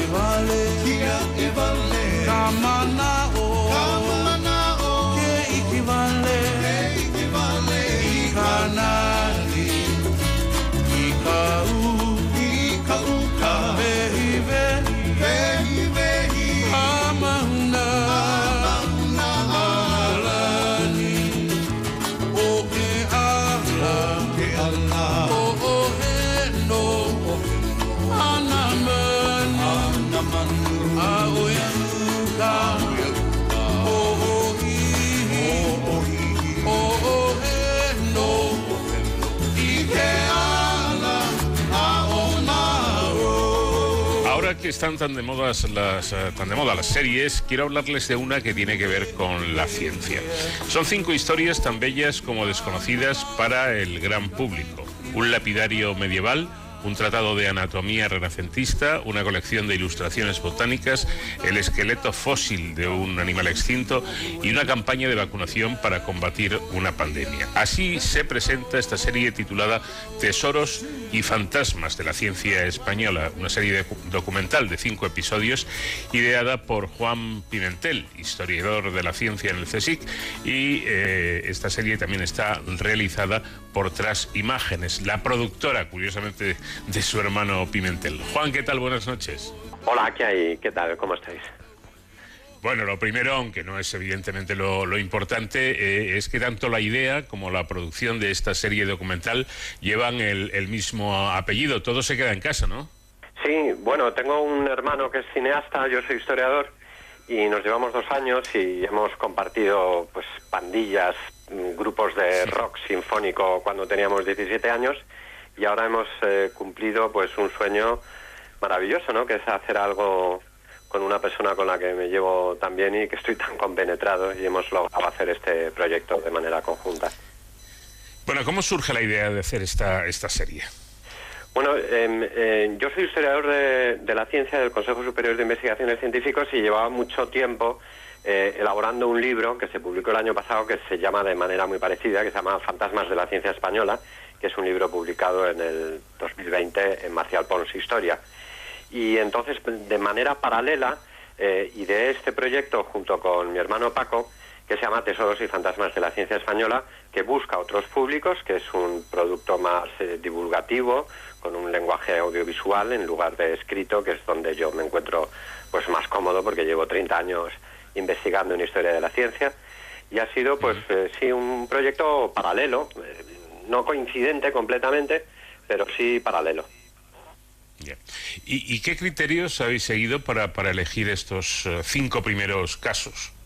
Bueno, eh, en algunos de, algunos de ellos lo- los conocía yo muy bien porque soy historiador de la ciencia que trabajo en la época moderna y, por ejemplo, el caso de la flora de Bogotá, pues he escrito bastante. De hecho, en el libro hay un capítulo sobre la flora de Bogotá. Otros, eh, sin embargo, pues para abrir un poco el abanico, hemos contado con el lapidario de Alfonso X, porque es una pieza muy espectacular y conozco gente que lo conocía bien y nos pareció muy atractivo rodar en el Escorial. Otros, pues el Tratado de Valverde de Amusco, porque es una joya ¿no? de la anatomía renacentista. Y, y el último, pues el de Balmis, un poco también por la oportunidad. De hecho, teníamos pensado hacer otro capítulo, pero tuvimos que cambiarlo en mitad de la pandemia y pensamos que era atractivo hacerlo sobre un tema tan, tan vigente, tan actual como el de la vacuna de la viruela, ¿no? El episodio sobre la expedición filantrópica de Balmis y Isabel Zendal. Bueno, si, si te parece, luego, luego hablaremos un poquito de cada uno de los, de los cinco episodios, pero eh, primero decir que es- estos están realizados en formato entrevista a especialistas que se dedican al estudio y conservación de objetos científicos de, de valor histórico. La pregunta sería, ¿abundan mucho en España tanto unos como otros, tanto los especialistas como los objetos? Sí que los hay, eh, como las megas, pero hay que encontrarlos y para encontrarlos hay que buscarlos y molestarse en, en entrevistarles y en darles la palabra. El otro día un amigo eh, me decía, dice, lo que más me gusta de vuestra serie es que dejáis hablar a la gente. Y tú que eres periodista eh, sabrás perfectamente de qué estoy hablando, ¿no? De, de- de- de muchos productos que se hacen con una eh, narración vertiginosa, con muchísimos planos, con muchísimas voces. Nosotros, por el contrario, hemos optado por un formato muy clásico, muy limpio, donde hemos dejado que el espectador se acerque a ver esos tesoros y fantasmas de la ciencia española y que también escuche a los expertos que saben hablar de un tema, algo que desgraciadamente pues va a pasar a mejor vida, porque en este momento solo tenemos tiempo para el tweet y para un eslogan político que va a durar pues un telediario o, medio. Efectivamente, yo creo que se agradece ¿no? El- ese, ese formato donde el experto, que es el que sabe, hable con tranquilidad y no se vaya a ese ritmo vertiginoso que, que es una, una tendencia mm, que a veces no es la, la adecuada, dependiendo de los casos. Decís que al igual que los tesoros y los, y los fantasmas, la ciencia española es valiosa y a la vez inaparente. ¿A qué Mm. se debe esto? Bueno, esto procede de una cosa que cuenta Tácito en los funerales de una aristócrata romana. Eh, de repente se notó que faltaban eh, los representantes de Casio y Bruto, que habían sido dos de los asesinos de Julio César. Entonces dice que brillaban por su ausencia, porque efectivamente, como los tesoros y como los fantasmas, los episodios de la ciencia española del pasado están, pero no se ven, son intermitentes, son inapreciables porque no se ponen en valor. Y entonces nosotros, de alguna manera, estamos rescatando estos momentos que son intermitentes del pasado de la ciencia española, pero que también mm, brillan, que también iluminan posibilidades de futuro. Pensamos que la ciencia ocupa un lugar un tanto marginal, un tanto sumergida en el contexto de la cultura española. La mayor parte de los españoles piensan que las artes, la poesía, la pintura tienen que ver con nuestro pasado, pero no así la ciencia. Claro, claro. Pues precisamente con esta serie preten- pretendéis demostrar mm, eh, algo interesante, ¿no? Y es que a pesar de que la presencia de la ciencia en la memoria colectiva sea dudosa, sin embargo la ciencia española siempre ha estado ahí, incluso en la propia vida cotidiana, ¿no? Efectivamente, había un, hay un sociólogo de la ciencia que se llama Bruno Latour, eh, que cuenta una cosa muy divertida, que es que dice, hay tanta sociedad eh, fuera como dentro del laboratorio y tanta ciencia en su interior como en el exterior. Y es verdad, o sea, estamos rodeados de, de- ciencia por todos los lados, ¿no? Yo miro en mi escritorio y veo un ordenador, unas gafas, unos bolígrafos, todos los objetos, eh, la vida cotidiana de todos nosotros está marcada por, por, por la ciencia, la veamos, la distingamos como tal o como no. La ciencia no es solo lo que se produce en el laboratorio. Claro. Eh, yo creo que ahí, estaría un poco la tecla, ¿no? La, la- la clave. Eh, eh, que estamos rodeados de ciencia, de, eh, pero en todo, en lo más cotidiano incluso, pero no lo sabemos. Es decir, así como para leer un libro hay que ser, hay que elegir el libro, abrirlo, lo tocas, lo lees, o ahora a través de- de los ordenadores y demás, pues efectivamente uno está utilizando un simple bolígrafo y, y no se da cuenta que ese bolígrafo eh, de alguna forma surge del avance eh, científico, del, de- de- del avance en el conocimiento, ¿no? Pues obviamente, eh, no digamos ya este año, el año de la pandemia, lo que ya hemos aprendido, deberíamos haber aprendido acerca de la importancia y del carácter cotidiano que tiene la ciencia en las vidas de todos nosotros, ¿no? La historia efectivamente nos enseña también a, un poco a, bucear en estas cosas que, que- son aparentes, eh, que, evidentemente que, están ahí, pero que, no vemos. Muchas veces para lo que sirve el pensamiento y la investigación es para volver eh, las cosas cotidianas en extrañas, ¿no? Y viceversa, ¿no? En volver extrañas también cosas que son cotidianas.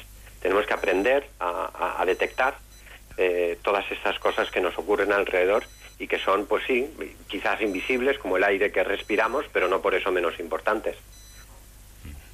Bueno, pues vamos, si, si te parece, a, a conocer un poco cada episodio. Creo que se llevan emitidos dos, ¿no? No, se han emitido, están emitidos, están colgados en filming eh, cinco. Están los cinco de la Filmin, ¿y hay? primera temporada que van desde el lapidario de Alfonso X hasta la expedición de Balmis.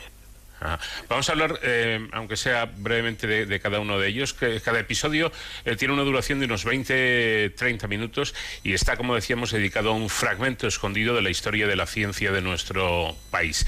El primero de ellos eh, se centra en el lapidario de Alfonso X, un manuscrito medieval con ilustraciones geológicas y astronómicas que se conserva en la Real Biblioteca del Monasterio de San Lorenzo del Escorial. Brevemente, ¿qué destacarías? Bueno, pues un poco lo, eh, el vínculo que se indica en el título, ¿no? Piedras y estrellas, la extraña conexión, que a nosotros nos parece extraña, entre las piedras, entre la geología y los saberes astronómicos, ¿no? Para los antiguos, el mundo de los astros tenía mucho que ver con el mundo de la geología y de las piedras y de las propiedades curativas que tenían las piedras y de las resonancias que tenían entre el microcosmos y el macrocosmos. El segundo capítulo está dedicado al Atlas del, del cuerpo humano elaborado por el médico palentino Valverde de Amusco en, en pleno renacimiento. Sí, eh, una de las cosas que se cuentan en este episodio es al principio que en mitad de eso que hoy llamamos la España vacía, en un pueblo como Amusco, eh, estuvimos filmando unos planos ahí francamente bonitos, ahí eh, se inició la vida de la vida cosmopolita, ¿no? O sea, lo que nos llama la atención hoy día es pensar que en, en un pueblo como ese pudo nacer eh, un, un naturalista, un médico, ¿no? Pues tan, tan cosmo, con una vida tan, tan internacional y tan intelectual y tan cosmopolita, ¿no? Eh, Valverde de Amusco es uno de los discípulos de Realdo de Colombo, que a su vez es discípulo de Vesalio, y en este episodio pues aparecen también los dibujos de Gaspar Becerra, de la eh, Capilla Sistina y otras maravillas. Es un episodio fantástico, yo creo. Interesante. La tercera entrega nos habla de las ilustraciones de las plantas del Nuevo Mundo, incluidas en la colección Flora de Bogotá que, que alberga el Real Jardín Botánico. Sí, esta es una de las joyas del, del, patrimonio científico español e iberoamericano que está aquí en el Real Jardín Botánico de Madrid, que es la Flora de Bogotá, que es una colección espectacular con un colorido abrumador, no solo hay que ver eh, con el detalle con el que lo hemos filmado y con que se conservan en el Real Jardín Botánico estas estos tesoros verdaderamente del arte y de la ciencia hispanoamericana.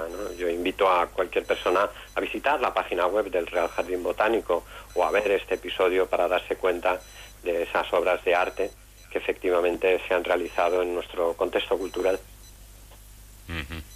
El cuarto episodio sigue los pasos de un misterioso cadáver desenterrado en el Río de la Plata en 1788. Un conjunto de fósiles de un cuadrúpedo gigantesco que fue enviado al Gabinete de Historia Natural de Madrid, el antecedente del actual Museo Nacional de Ciencias Naturales. Se trata de Megaterio.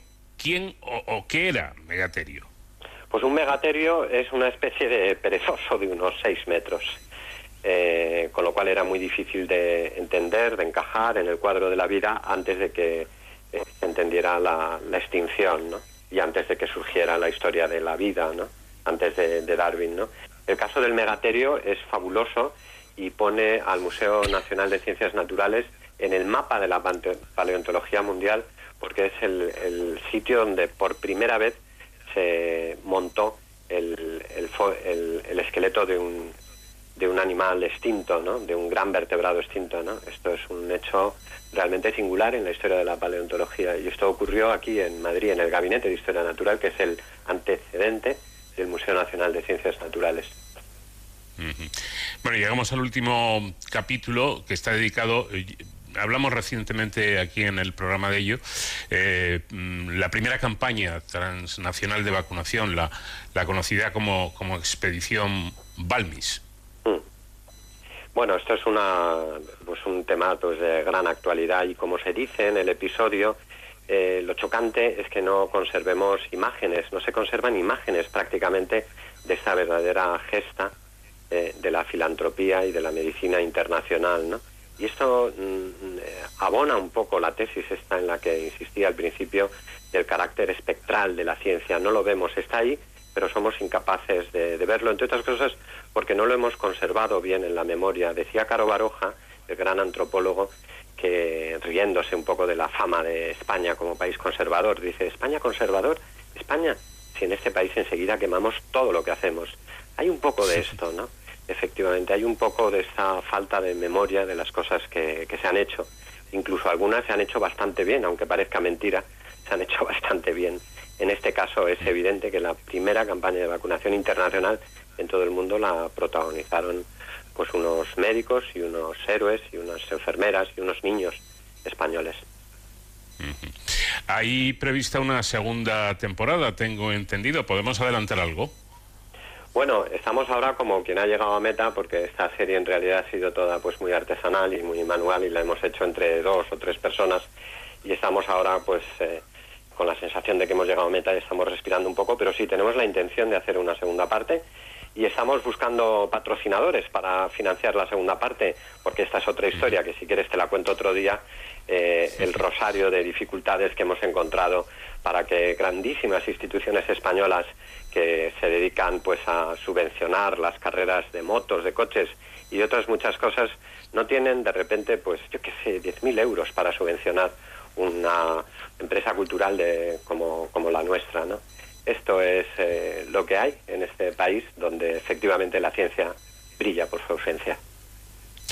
Pues sí, me puedo, me puedo imaginar la cuestión.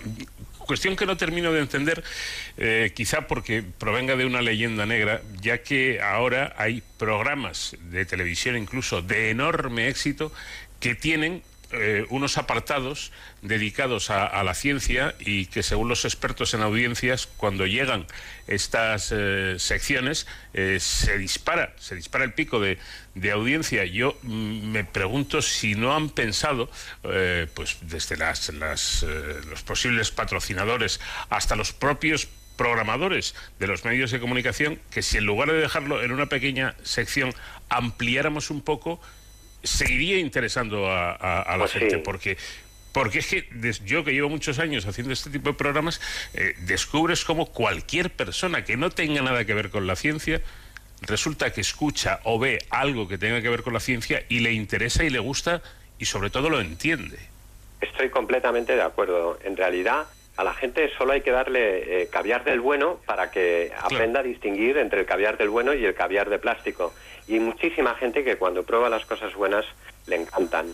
Eh, en España, eh, antes he dicho que ha sido un rosario de dificultades encontrar subvención, pero sería injusto decir completamente esto, porque es verdad que ha habido instancias que han apostado y muy seriamente por la serie, la Fundación Jorge Juan, Acción Cultural Española, eh, la Agencia Española de Cooperación y Desarrollo, es decir, el Instituto Cervantes, Biblioteca Nacional, el propio CSIC también ha puesto la institución donde yo trabajo también eh, se ha sumado al apoyo a, la serie, es decir, eh, a base de mucha insistencia, pues hemos logrado efectivamente el apoyo. Y no solo eso, sino de la plataforma Filming, de la que solo puedo hablar bien, porque entre otras cosas tuvo la agilidad de coger la serie y de, comprometerse con ella en, el espacio de 15 días, ¿no? Fue una cosa eh, me puse en contacto con ellos en marzo y ya en mayo la, estaban eh, echando en, eh, para todos sus suscriptores, ¿no? Entonces sí que hay instituciones, sí que hay gente, sí que hay, sí que hay efectivamente una red de, pero merecería pues seguramente más atención porque como tú muy bien dices, en cuanto esto se ve, pues, pues luego gusta, porque efectivamente cuando, cuando lees un libro bueno, cuando te enteras de una cosa interesante, el mundo del conocimiento realmente es fascinante. Es fascinante y le interesa a todo el mundo, porque el ser humano es un, es un animal pues curioso por naturaleza. Efectivamente. Hay que decir en este sentido que cada vez los científicos que hace tiempo que eran un poco reticentes cuando les llamaba un periodista de un medio de comunicación, eh, bueno, pues esta, esta postura ha cambiado. Ah, eh, tengo entendido además que desde el propio eh, eh, los investigadores eh, los investigadores tienen un poco la recomendación les hacen llegar la recomendación de que atiendan a los medios porque es fundamental es interesante que la población conozca no solamente el conocimiento sino cómo es el trabajo de un investigador cómo es el trabajo de un científico y cómo afecta a la, a la propia sociedad. Yo creo que esto también hay que destacarlo es fundamental y es verdad lo que dices tú que ha cambiado mucho las cosas en los últimos, pues yo qué sé, yo llevo trabajando en el CSIC desde el año 89, han cambiado mucho las cosas en los últimos 20 o 30 años. Ahora hay una mayor sensibilidad efectivamente hacia la importancia que tiene la visibilidad, la divulgación y la transmisión del conocimiento, ¿no? Hay muchísimo más. Lo que ocurre es que estas cosas pues no se improvisan, como todo en la vida, eh, después de un par de generaciones de las cosas bien hechas, es en lo que consiste una verdadera tradición científica, una tradición académica sólida, ¿no? En Inglaterra y en otros sitios, pues llevan haciéndolo generaciones y generaciones y tienen una divulgación científica, un public understanding of science, que es impresionante, ¿no? El género, el tipo de libros que hacen, pues esas cosas en España se hacen, pero en menor proporción. ¿Por qué? Pues, pues por lo mismo que se ganaron muchas medallas en las Olimpiadas del 92, porque hubo una inversión de dinero en que eso era importante para el país. Entonces, aquí en España lo que habría que hacer es, en vez de estar preocupado de cómo ganamos o perdemos las siguientes elecciones, habría que pavimentar un camino por el que podara, eh, pudiera perdón, rodar la ciencia española en los próximos 20 o 30 años. Y eso solo se hace a base de dinero, de esfuerzo sostenido y del trabajo de muchísima gente, muchas veces el trabajo gris de casi todos nosotros, que simplemente pues aflora a base pues de, muchísimo esfuerzo. Bueno, pues de momento tenemos ahí eh, plasmado la, la, realidad de, lo que, de todo esto que estamos comentando, ¿no? De esa interacción, de esa transferencia que hay entre científicos eh, y sociedad. Tesoros y fantasmas de la ciencia española. Cinco episodios eh, de esta serie ideada por, por nuestro invitado, por Juan Pimentel, que podemos ver en la plataforma filming, eh, se lo recomiendo y, y- y le doy la enhorabuena, te doy la enhorabuena, Juan, a ti y a tu hermano Paco, porque me parece que habéis realizado un trabajo estupendo. Pues yo te agradezco mucho a ti y a todos vosotros el, el momento este para poder hablar de, de este asunto tan serio que es la, la ciencia. Muchas gracias. Ay, vela,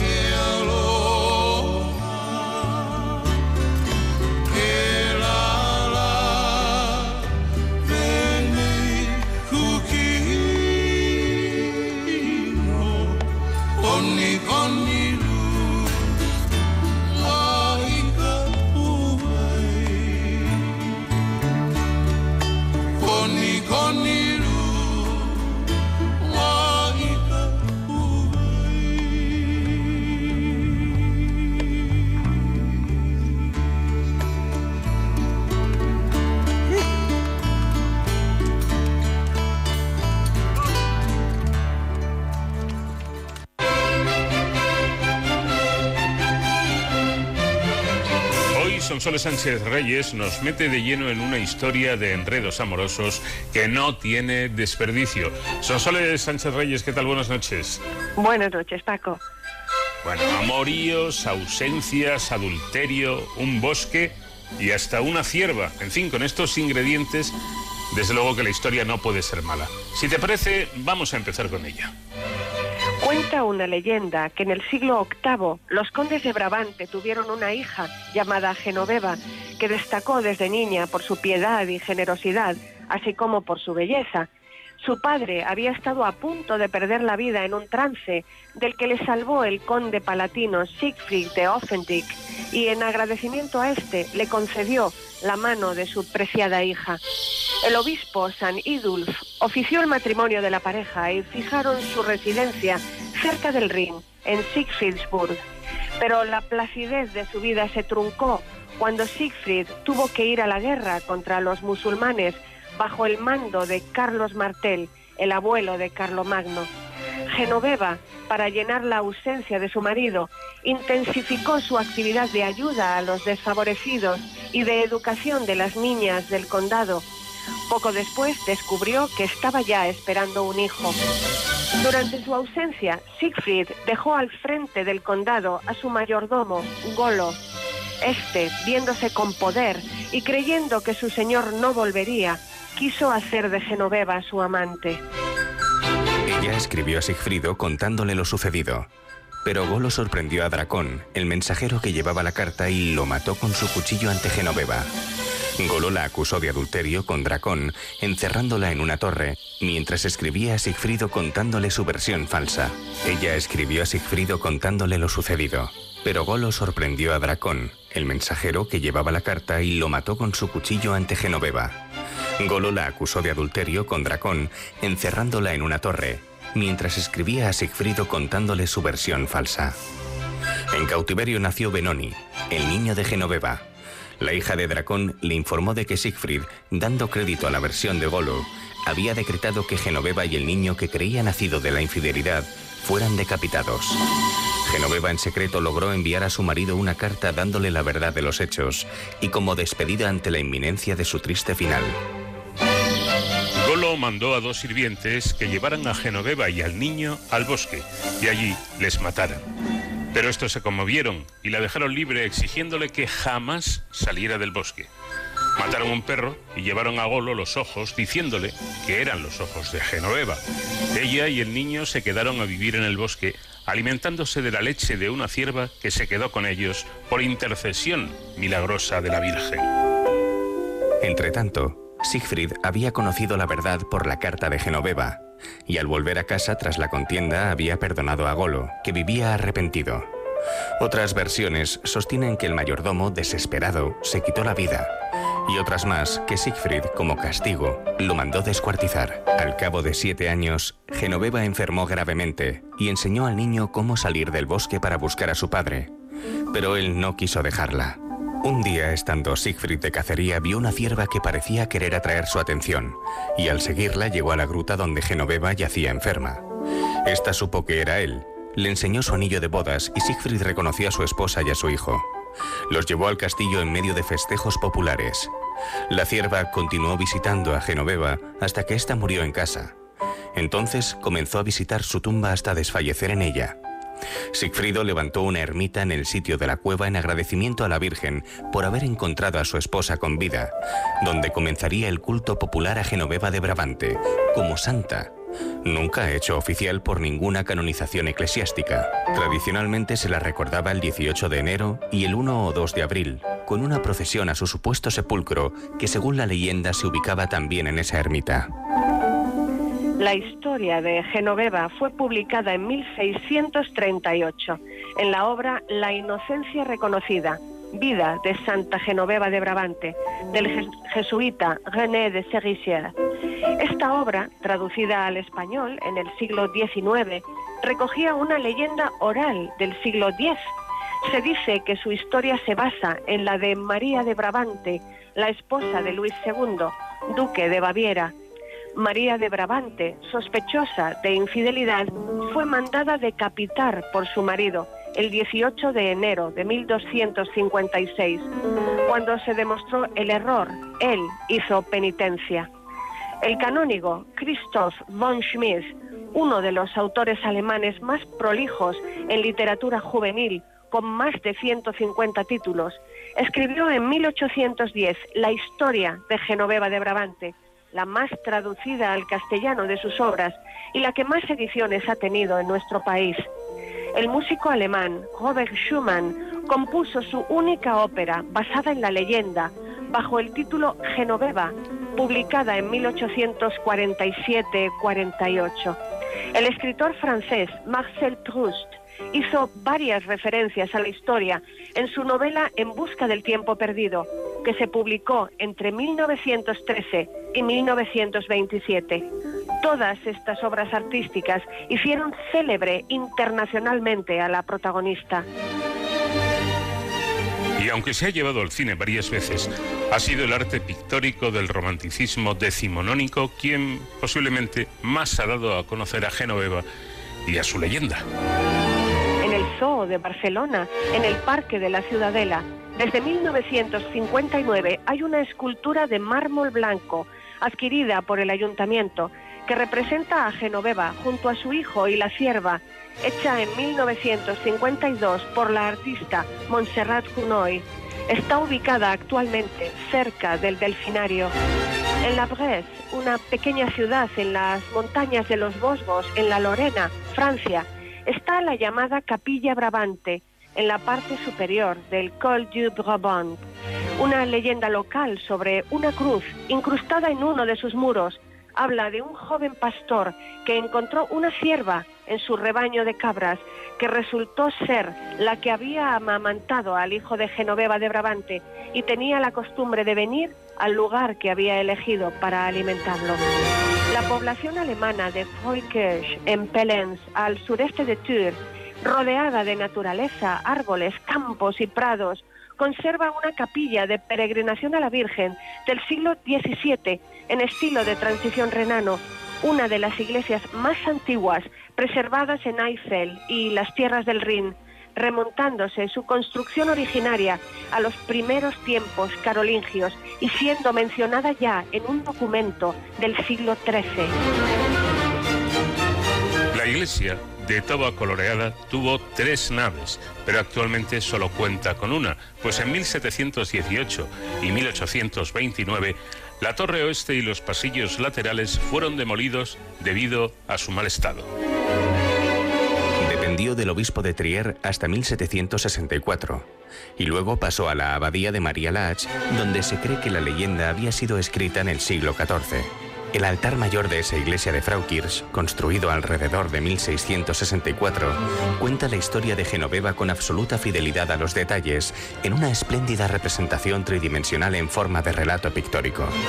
Hace siglos se dice que se encontraron tres sepulcros debajo de ese altar mayor y en el coro, especulándose que correspondían a los protagonistas de la leyenda y que esa fue la capilla construida por Siegfried como acción de gracias por la salvación de su esposa y posterior lugar de sepulcro de ella.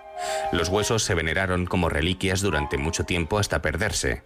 Tras el altar, hoy día hay de pie una lápida de un caballero y su esposa esculpidos a tamaño natural, así como la llamada Golo Creus o Cruz de Golo, con una inscripción en la piedra de 1472 y las palabras Salve Regina, de la que hay una copia en su ubicación original, en un cercano cruce de caminos, como testimonio de las frecuentes peregrinaciones de hace siglos a ese lugar.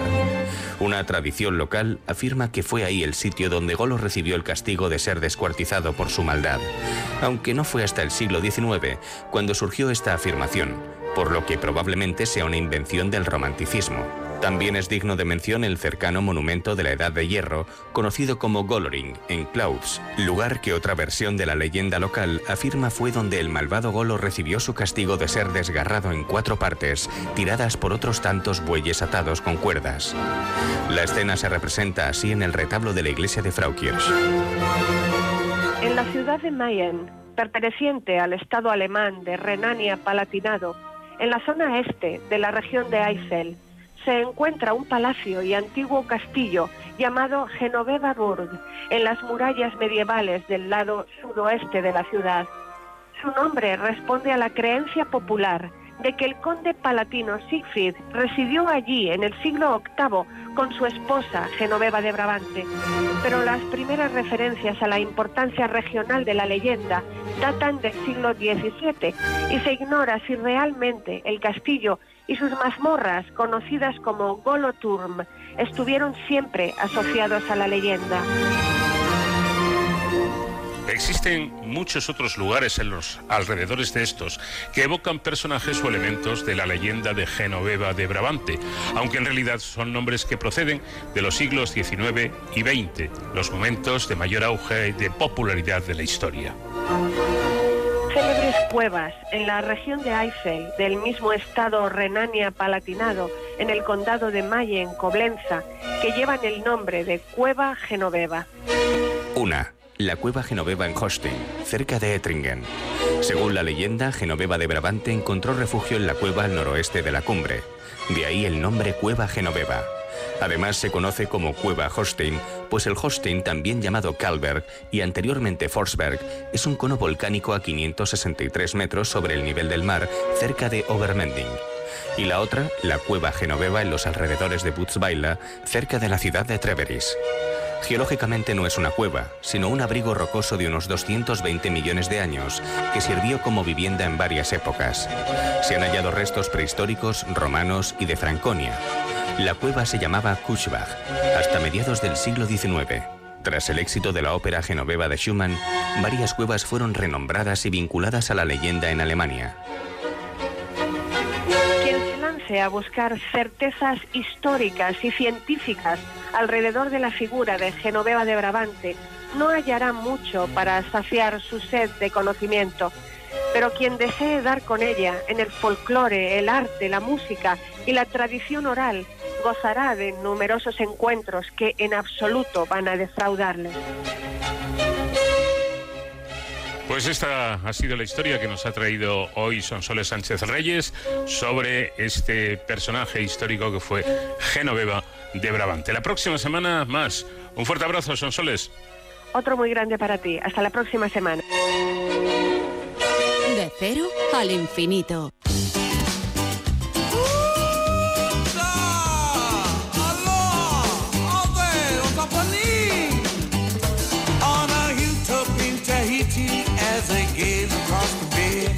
At the island of Morea, standing in the day, and my lovely Margarita serves me cool Hinano beer.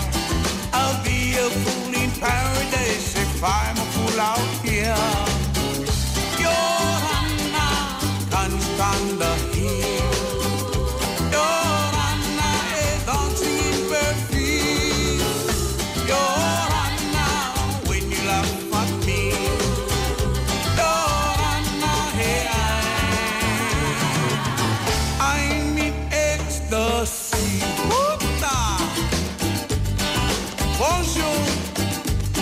Fanfaroo, to, here we go. Her name is Margarita, and the salt upon your lips. Tell me lemon and tequila is the flavor of your kiss. All the magic and the beauty and the humor of this isle is captured like a goldfish in the sparkle of your smile. Can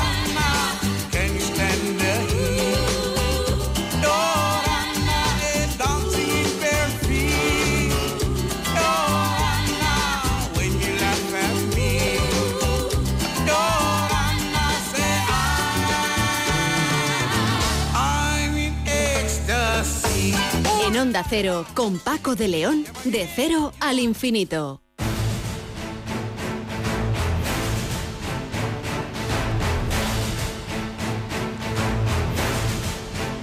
Y como cada semana, los minutos finales los dedicamos a todo lo que tenga que ver con la seguridad y las emergencias en esta sección que coordina eh, nuestro querido compañero David Ferrero. ¿Qué tal, David? Muy buenas noches.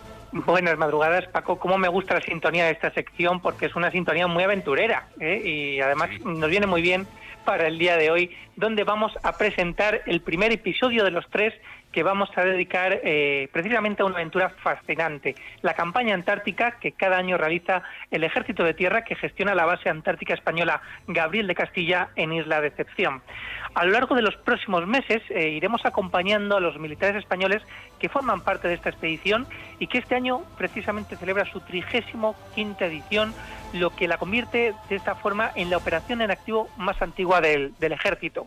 Bueno, la primera fase de la campaña antártica consiste siempre, siempre en el relevo del equipo saliente de la última misión, los que han estado hasta hace nada eh, eh, en esa base, y que van a ser relevados por el grupo entrante que llegará a Isla Decepción a finales de este año.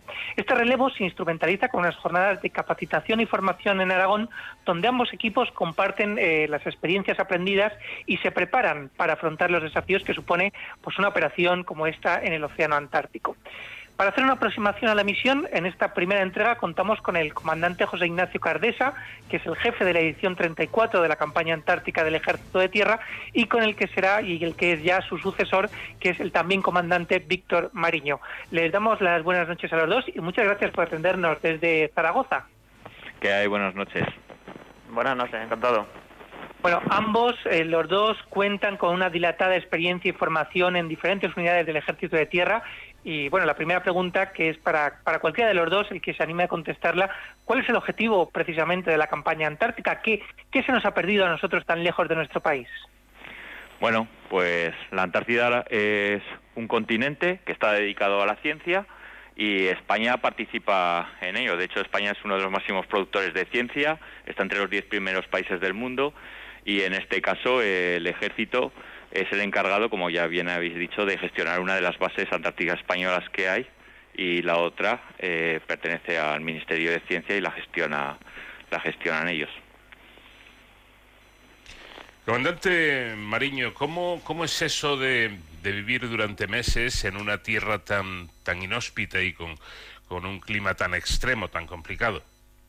Bueno, pues es una situación complicada, pero bueno, se vive que al final como, como un reto y que debemos de, de solucionar y más que nada prepararnos durante estos eh, seis meses y que como han comentado también pues empezamos ahora en estas dos eh, semanas con, con, el relevo del personal saliente en que nos van a transmitir toda su experiencia y qué es lo que tenemos que hacer para prepararnos y cómo pasar esos meses allí en aislamiento. De esto sabe mucho el, el comandante Cardesa, que es quien ha liderado ese equipo que ahora que ahora que acaba de volver recientemente de, de aquellas tierras. Eh, comandante, ¿cuáles son las principales amenazas a las que deben hacer frente estando allí? ¿A qué peligros han tenido que, afrontar? Bueno, pues este año que ha sido muy especial, como no podía ser de otra forma, la principal incidencia ha venido causada por la pandemia. Eh, ha sido una campaña más corta de lo habitual. La entrada a, a lo que es la Antártida, pues estuvo eh, previamente con sus cuarentenas para evitar que en el eh, no que en el continente, sino que en la Antártida entrase el COVID. Y esa ha sido la principal incidencia. Una vez allí ya, pues bueno, es lo de siempre. Estás en un terreno que estás aislado, tienes que ser autónomo, el personal tiene, tiene que ser polivalente para poder llegar a todas las áreas eh, que se trabajan allí y luego, bueno, pues seguridad en los movimientos, que es lo principal. Ahora, precisamente, se encuentran en una, en una fase de, de preparación de la nueva campaña bajo su mando, comandante Mariño. ¿En qué consiste esta formación? ¿Qué están haciendo? Bueno, pues ahora mismo en esta primera semana lo que estamos recibiendo es una serie de, de charlas para conocer todo toda la normativa y todo lo relacionado con la Antártida en sí y más en concreto con lo que es la campaña antártica de la que participa el Ejército de, Tierra. Y después una vez finalizadas esas charlas un poco más genéricas lo que haremos será es un relevo de puesto a puesto, es decir que cada uno de los de los salientes le comentará y le explicará en detalle cada uno de los cometidos que van a desarrollar en, allí en la, en la Antártida al personal de, de mi dotación. Esto se completará la semana que viene con un relevo de lo que es todo el inventario, tanto el que está aquí en territorio nacional como el que se queda allí en, la Antártida, para que sepamos con qué material contamos y que, con cuál vamos a trabajar allí. Claro, porque me imagino que además es un equipo multidisciplinar, ¿no? ¿Qué perfil tienen estos estos militares que forman este este equipo? Bueno, pues el, al final somos 13 componentes y como bien dice son cada uno especialista, pero bueno, hay especialistas de, de, todo tipo. Tenemos especialistas en el área de comunicaciones para garantizar lo que es el enlace con, con España. Como sabes, estamos a 13.000 kilómetros, entonces tanto para los proyectos científicos como para, para nosotros es, es, es vital el, el mantener esa comunicación. Después tenemos especialistas en el área de instalaciones y motores que lo que eh, consiguen es el mantenimiento y que la base eh, funcione y pueda estar en, eh, servicio de los, de los científicos, personal en, en, alimentación para, bueno, pues, para poder subsistir estos cuatro meses que estaremos allí y después hay especialistas en navegación y movimientos que es fundamentalmente el personal que se encarga de acompañar tanto por eh, en las, en Zodiac y como andando al personal científico cuando se desplaza a las diferentes áreas para realizar las investigaciones. Uh -huh. No. Eh, me gustaría saber un poco más eh, cómo es el, el, día a día en, uh -huh. en esta base, pues no sé, aspectos sencillos como el horario, a qué hora empiezan a, a, a trabajar, eh, cómo es eh, eh, cocinar allí en, en, en, aquel lugar. ¿Comen, comen eh, comida normal o llevan algún tipo de, de, de, comidas especiales? ¿Cómo es? ¿Cómo es el día a día en la base?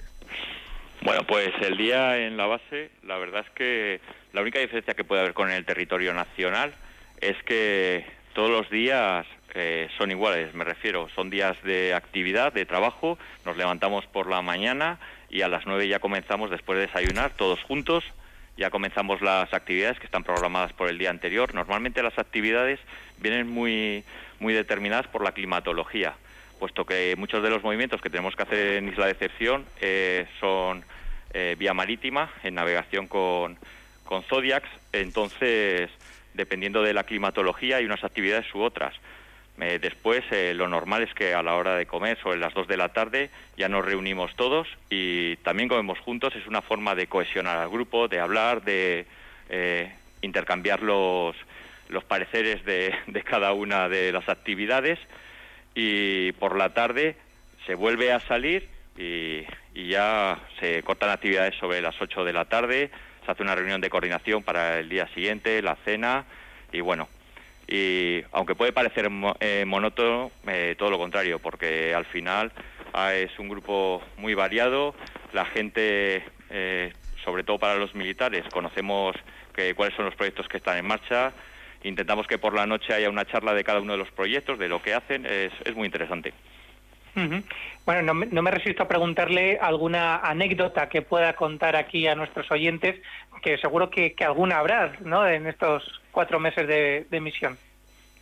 Bueno, las, las anécdotas se, se quedan ahí, no, eh, hablando completamente en serio. Eh, realmente las actividades eh, se se hacen con seguridad. Eh, anécdotas, pues recuerdo así una que puede ser graciosa y tal. Salimos con la embarcación y vamos a hacer eh, un movimiento, ascensión a un pico que tenían que, ir eh, el personal científico y en mitad de la navegación, precisamente el responsable de organizarla, que era el jefe del área de, de movimiento, dijo, tenemos que, me he olvidado las botas, porque en todas las embarcaciones se va con con un traje de supervivencia en frío y bueno, tuvimos que volver, nada. Son pequeñas anécdotas que quedan ahí en la gracia y ya está. Bueno, pues de eso se trata. Y por finalizar, eh, comandante Mariño, ¿qué supone para usted comandar esta, esta misión? Bueno, pues para mí es todo, todo un reto porque en esta misión se conjugan muchos, muchos factores. En primer lugar, el tema del aislamiento, el estar a 13 kilómetros de, lo que es España, el tratar de conjugar a lo que son 12 especialistas junto con, eh, conmigo para poder eh, apoyar al personal científico y sobre todo el poder conseguir que todos los científicos puedan llevar, puedan llevar a cabo en todo momento cada una de las actividades que ellos requieren para para, bueno, para conseguir avanzar en sus, en sus investigaciones. Pues eh, enhorabuena, comandante José Ignacio Cardesa, por haber completado su campaña con éxito y a usted, comandante Víctor Mariño, le deseamos, por supuesto, mucha suerte en esta nueva expedición y volveremos a contar con usted para que nos vaya relatando cómo se desarrolla la, la misión. Muchísimas gracias a los dos. Muchas gracias. Muchas gracias. Bueno, pues conociendo precisamente el trabajo de estos militares, de estos profesionales, eh, hemos consumido nuestro tiempo, pero seguiremos ocupándonos de todos estos asuntos si no hay nada eh, que, lo impida. Creo que la semana que viene te vamos a dar vacaciones, ¿no, David? Así es, así es. Me llaman otras responsabilidades y bueno, eh, estaremos de vuelta en dos semanas. Gracias, un fuerte abrazo. Hasta entonces, ya saben, protéjanse.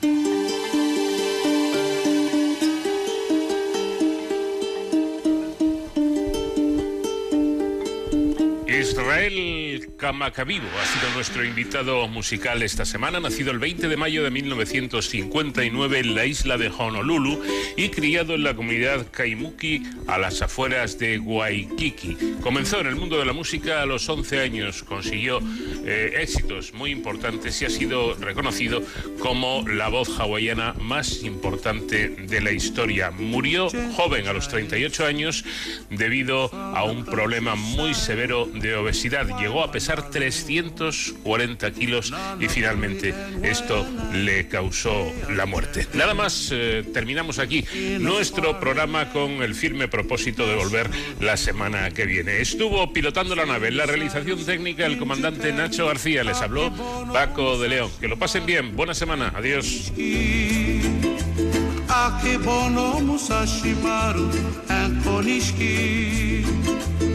They've traveled thousand miles away, sometimes lonely, far away from family, all is conquered.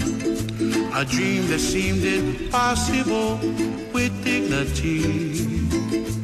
They Sumotori, akebono musashimaru, and a Akebono Musashimaru and Konishiki.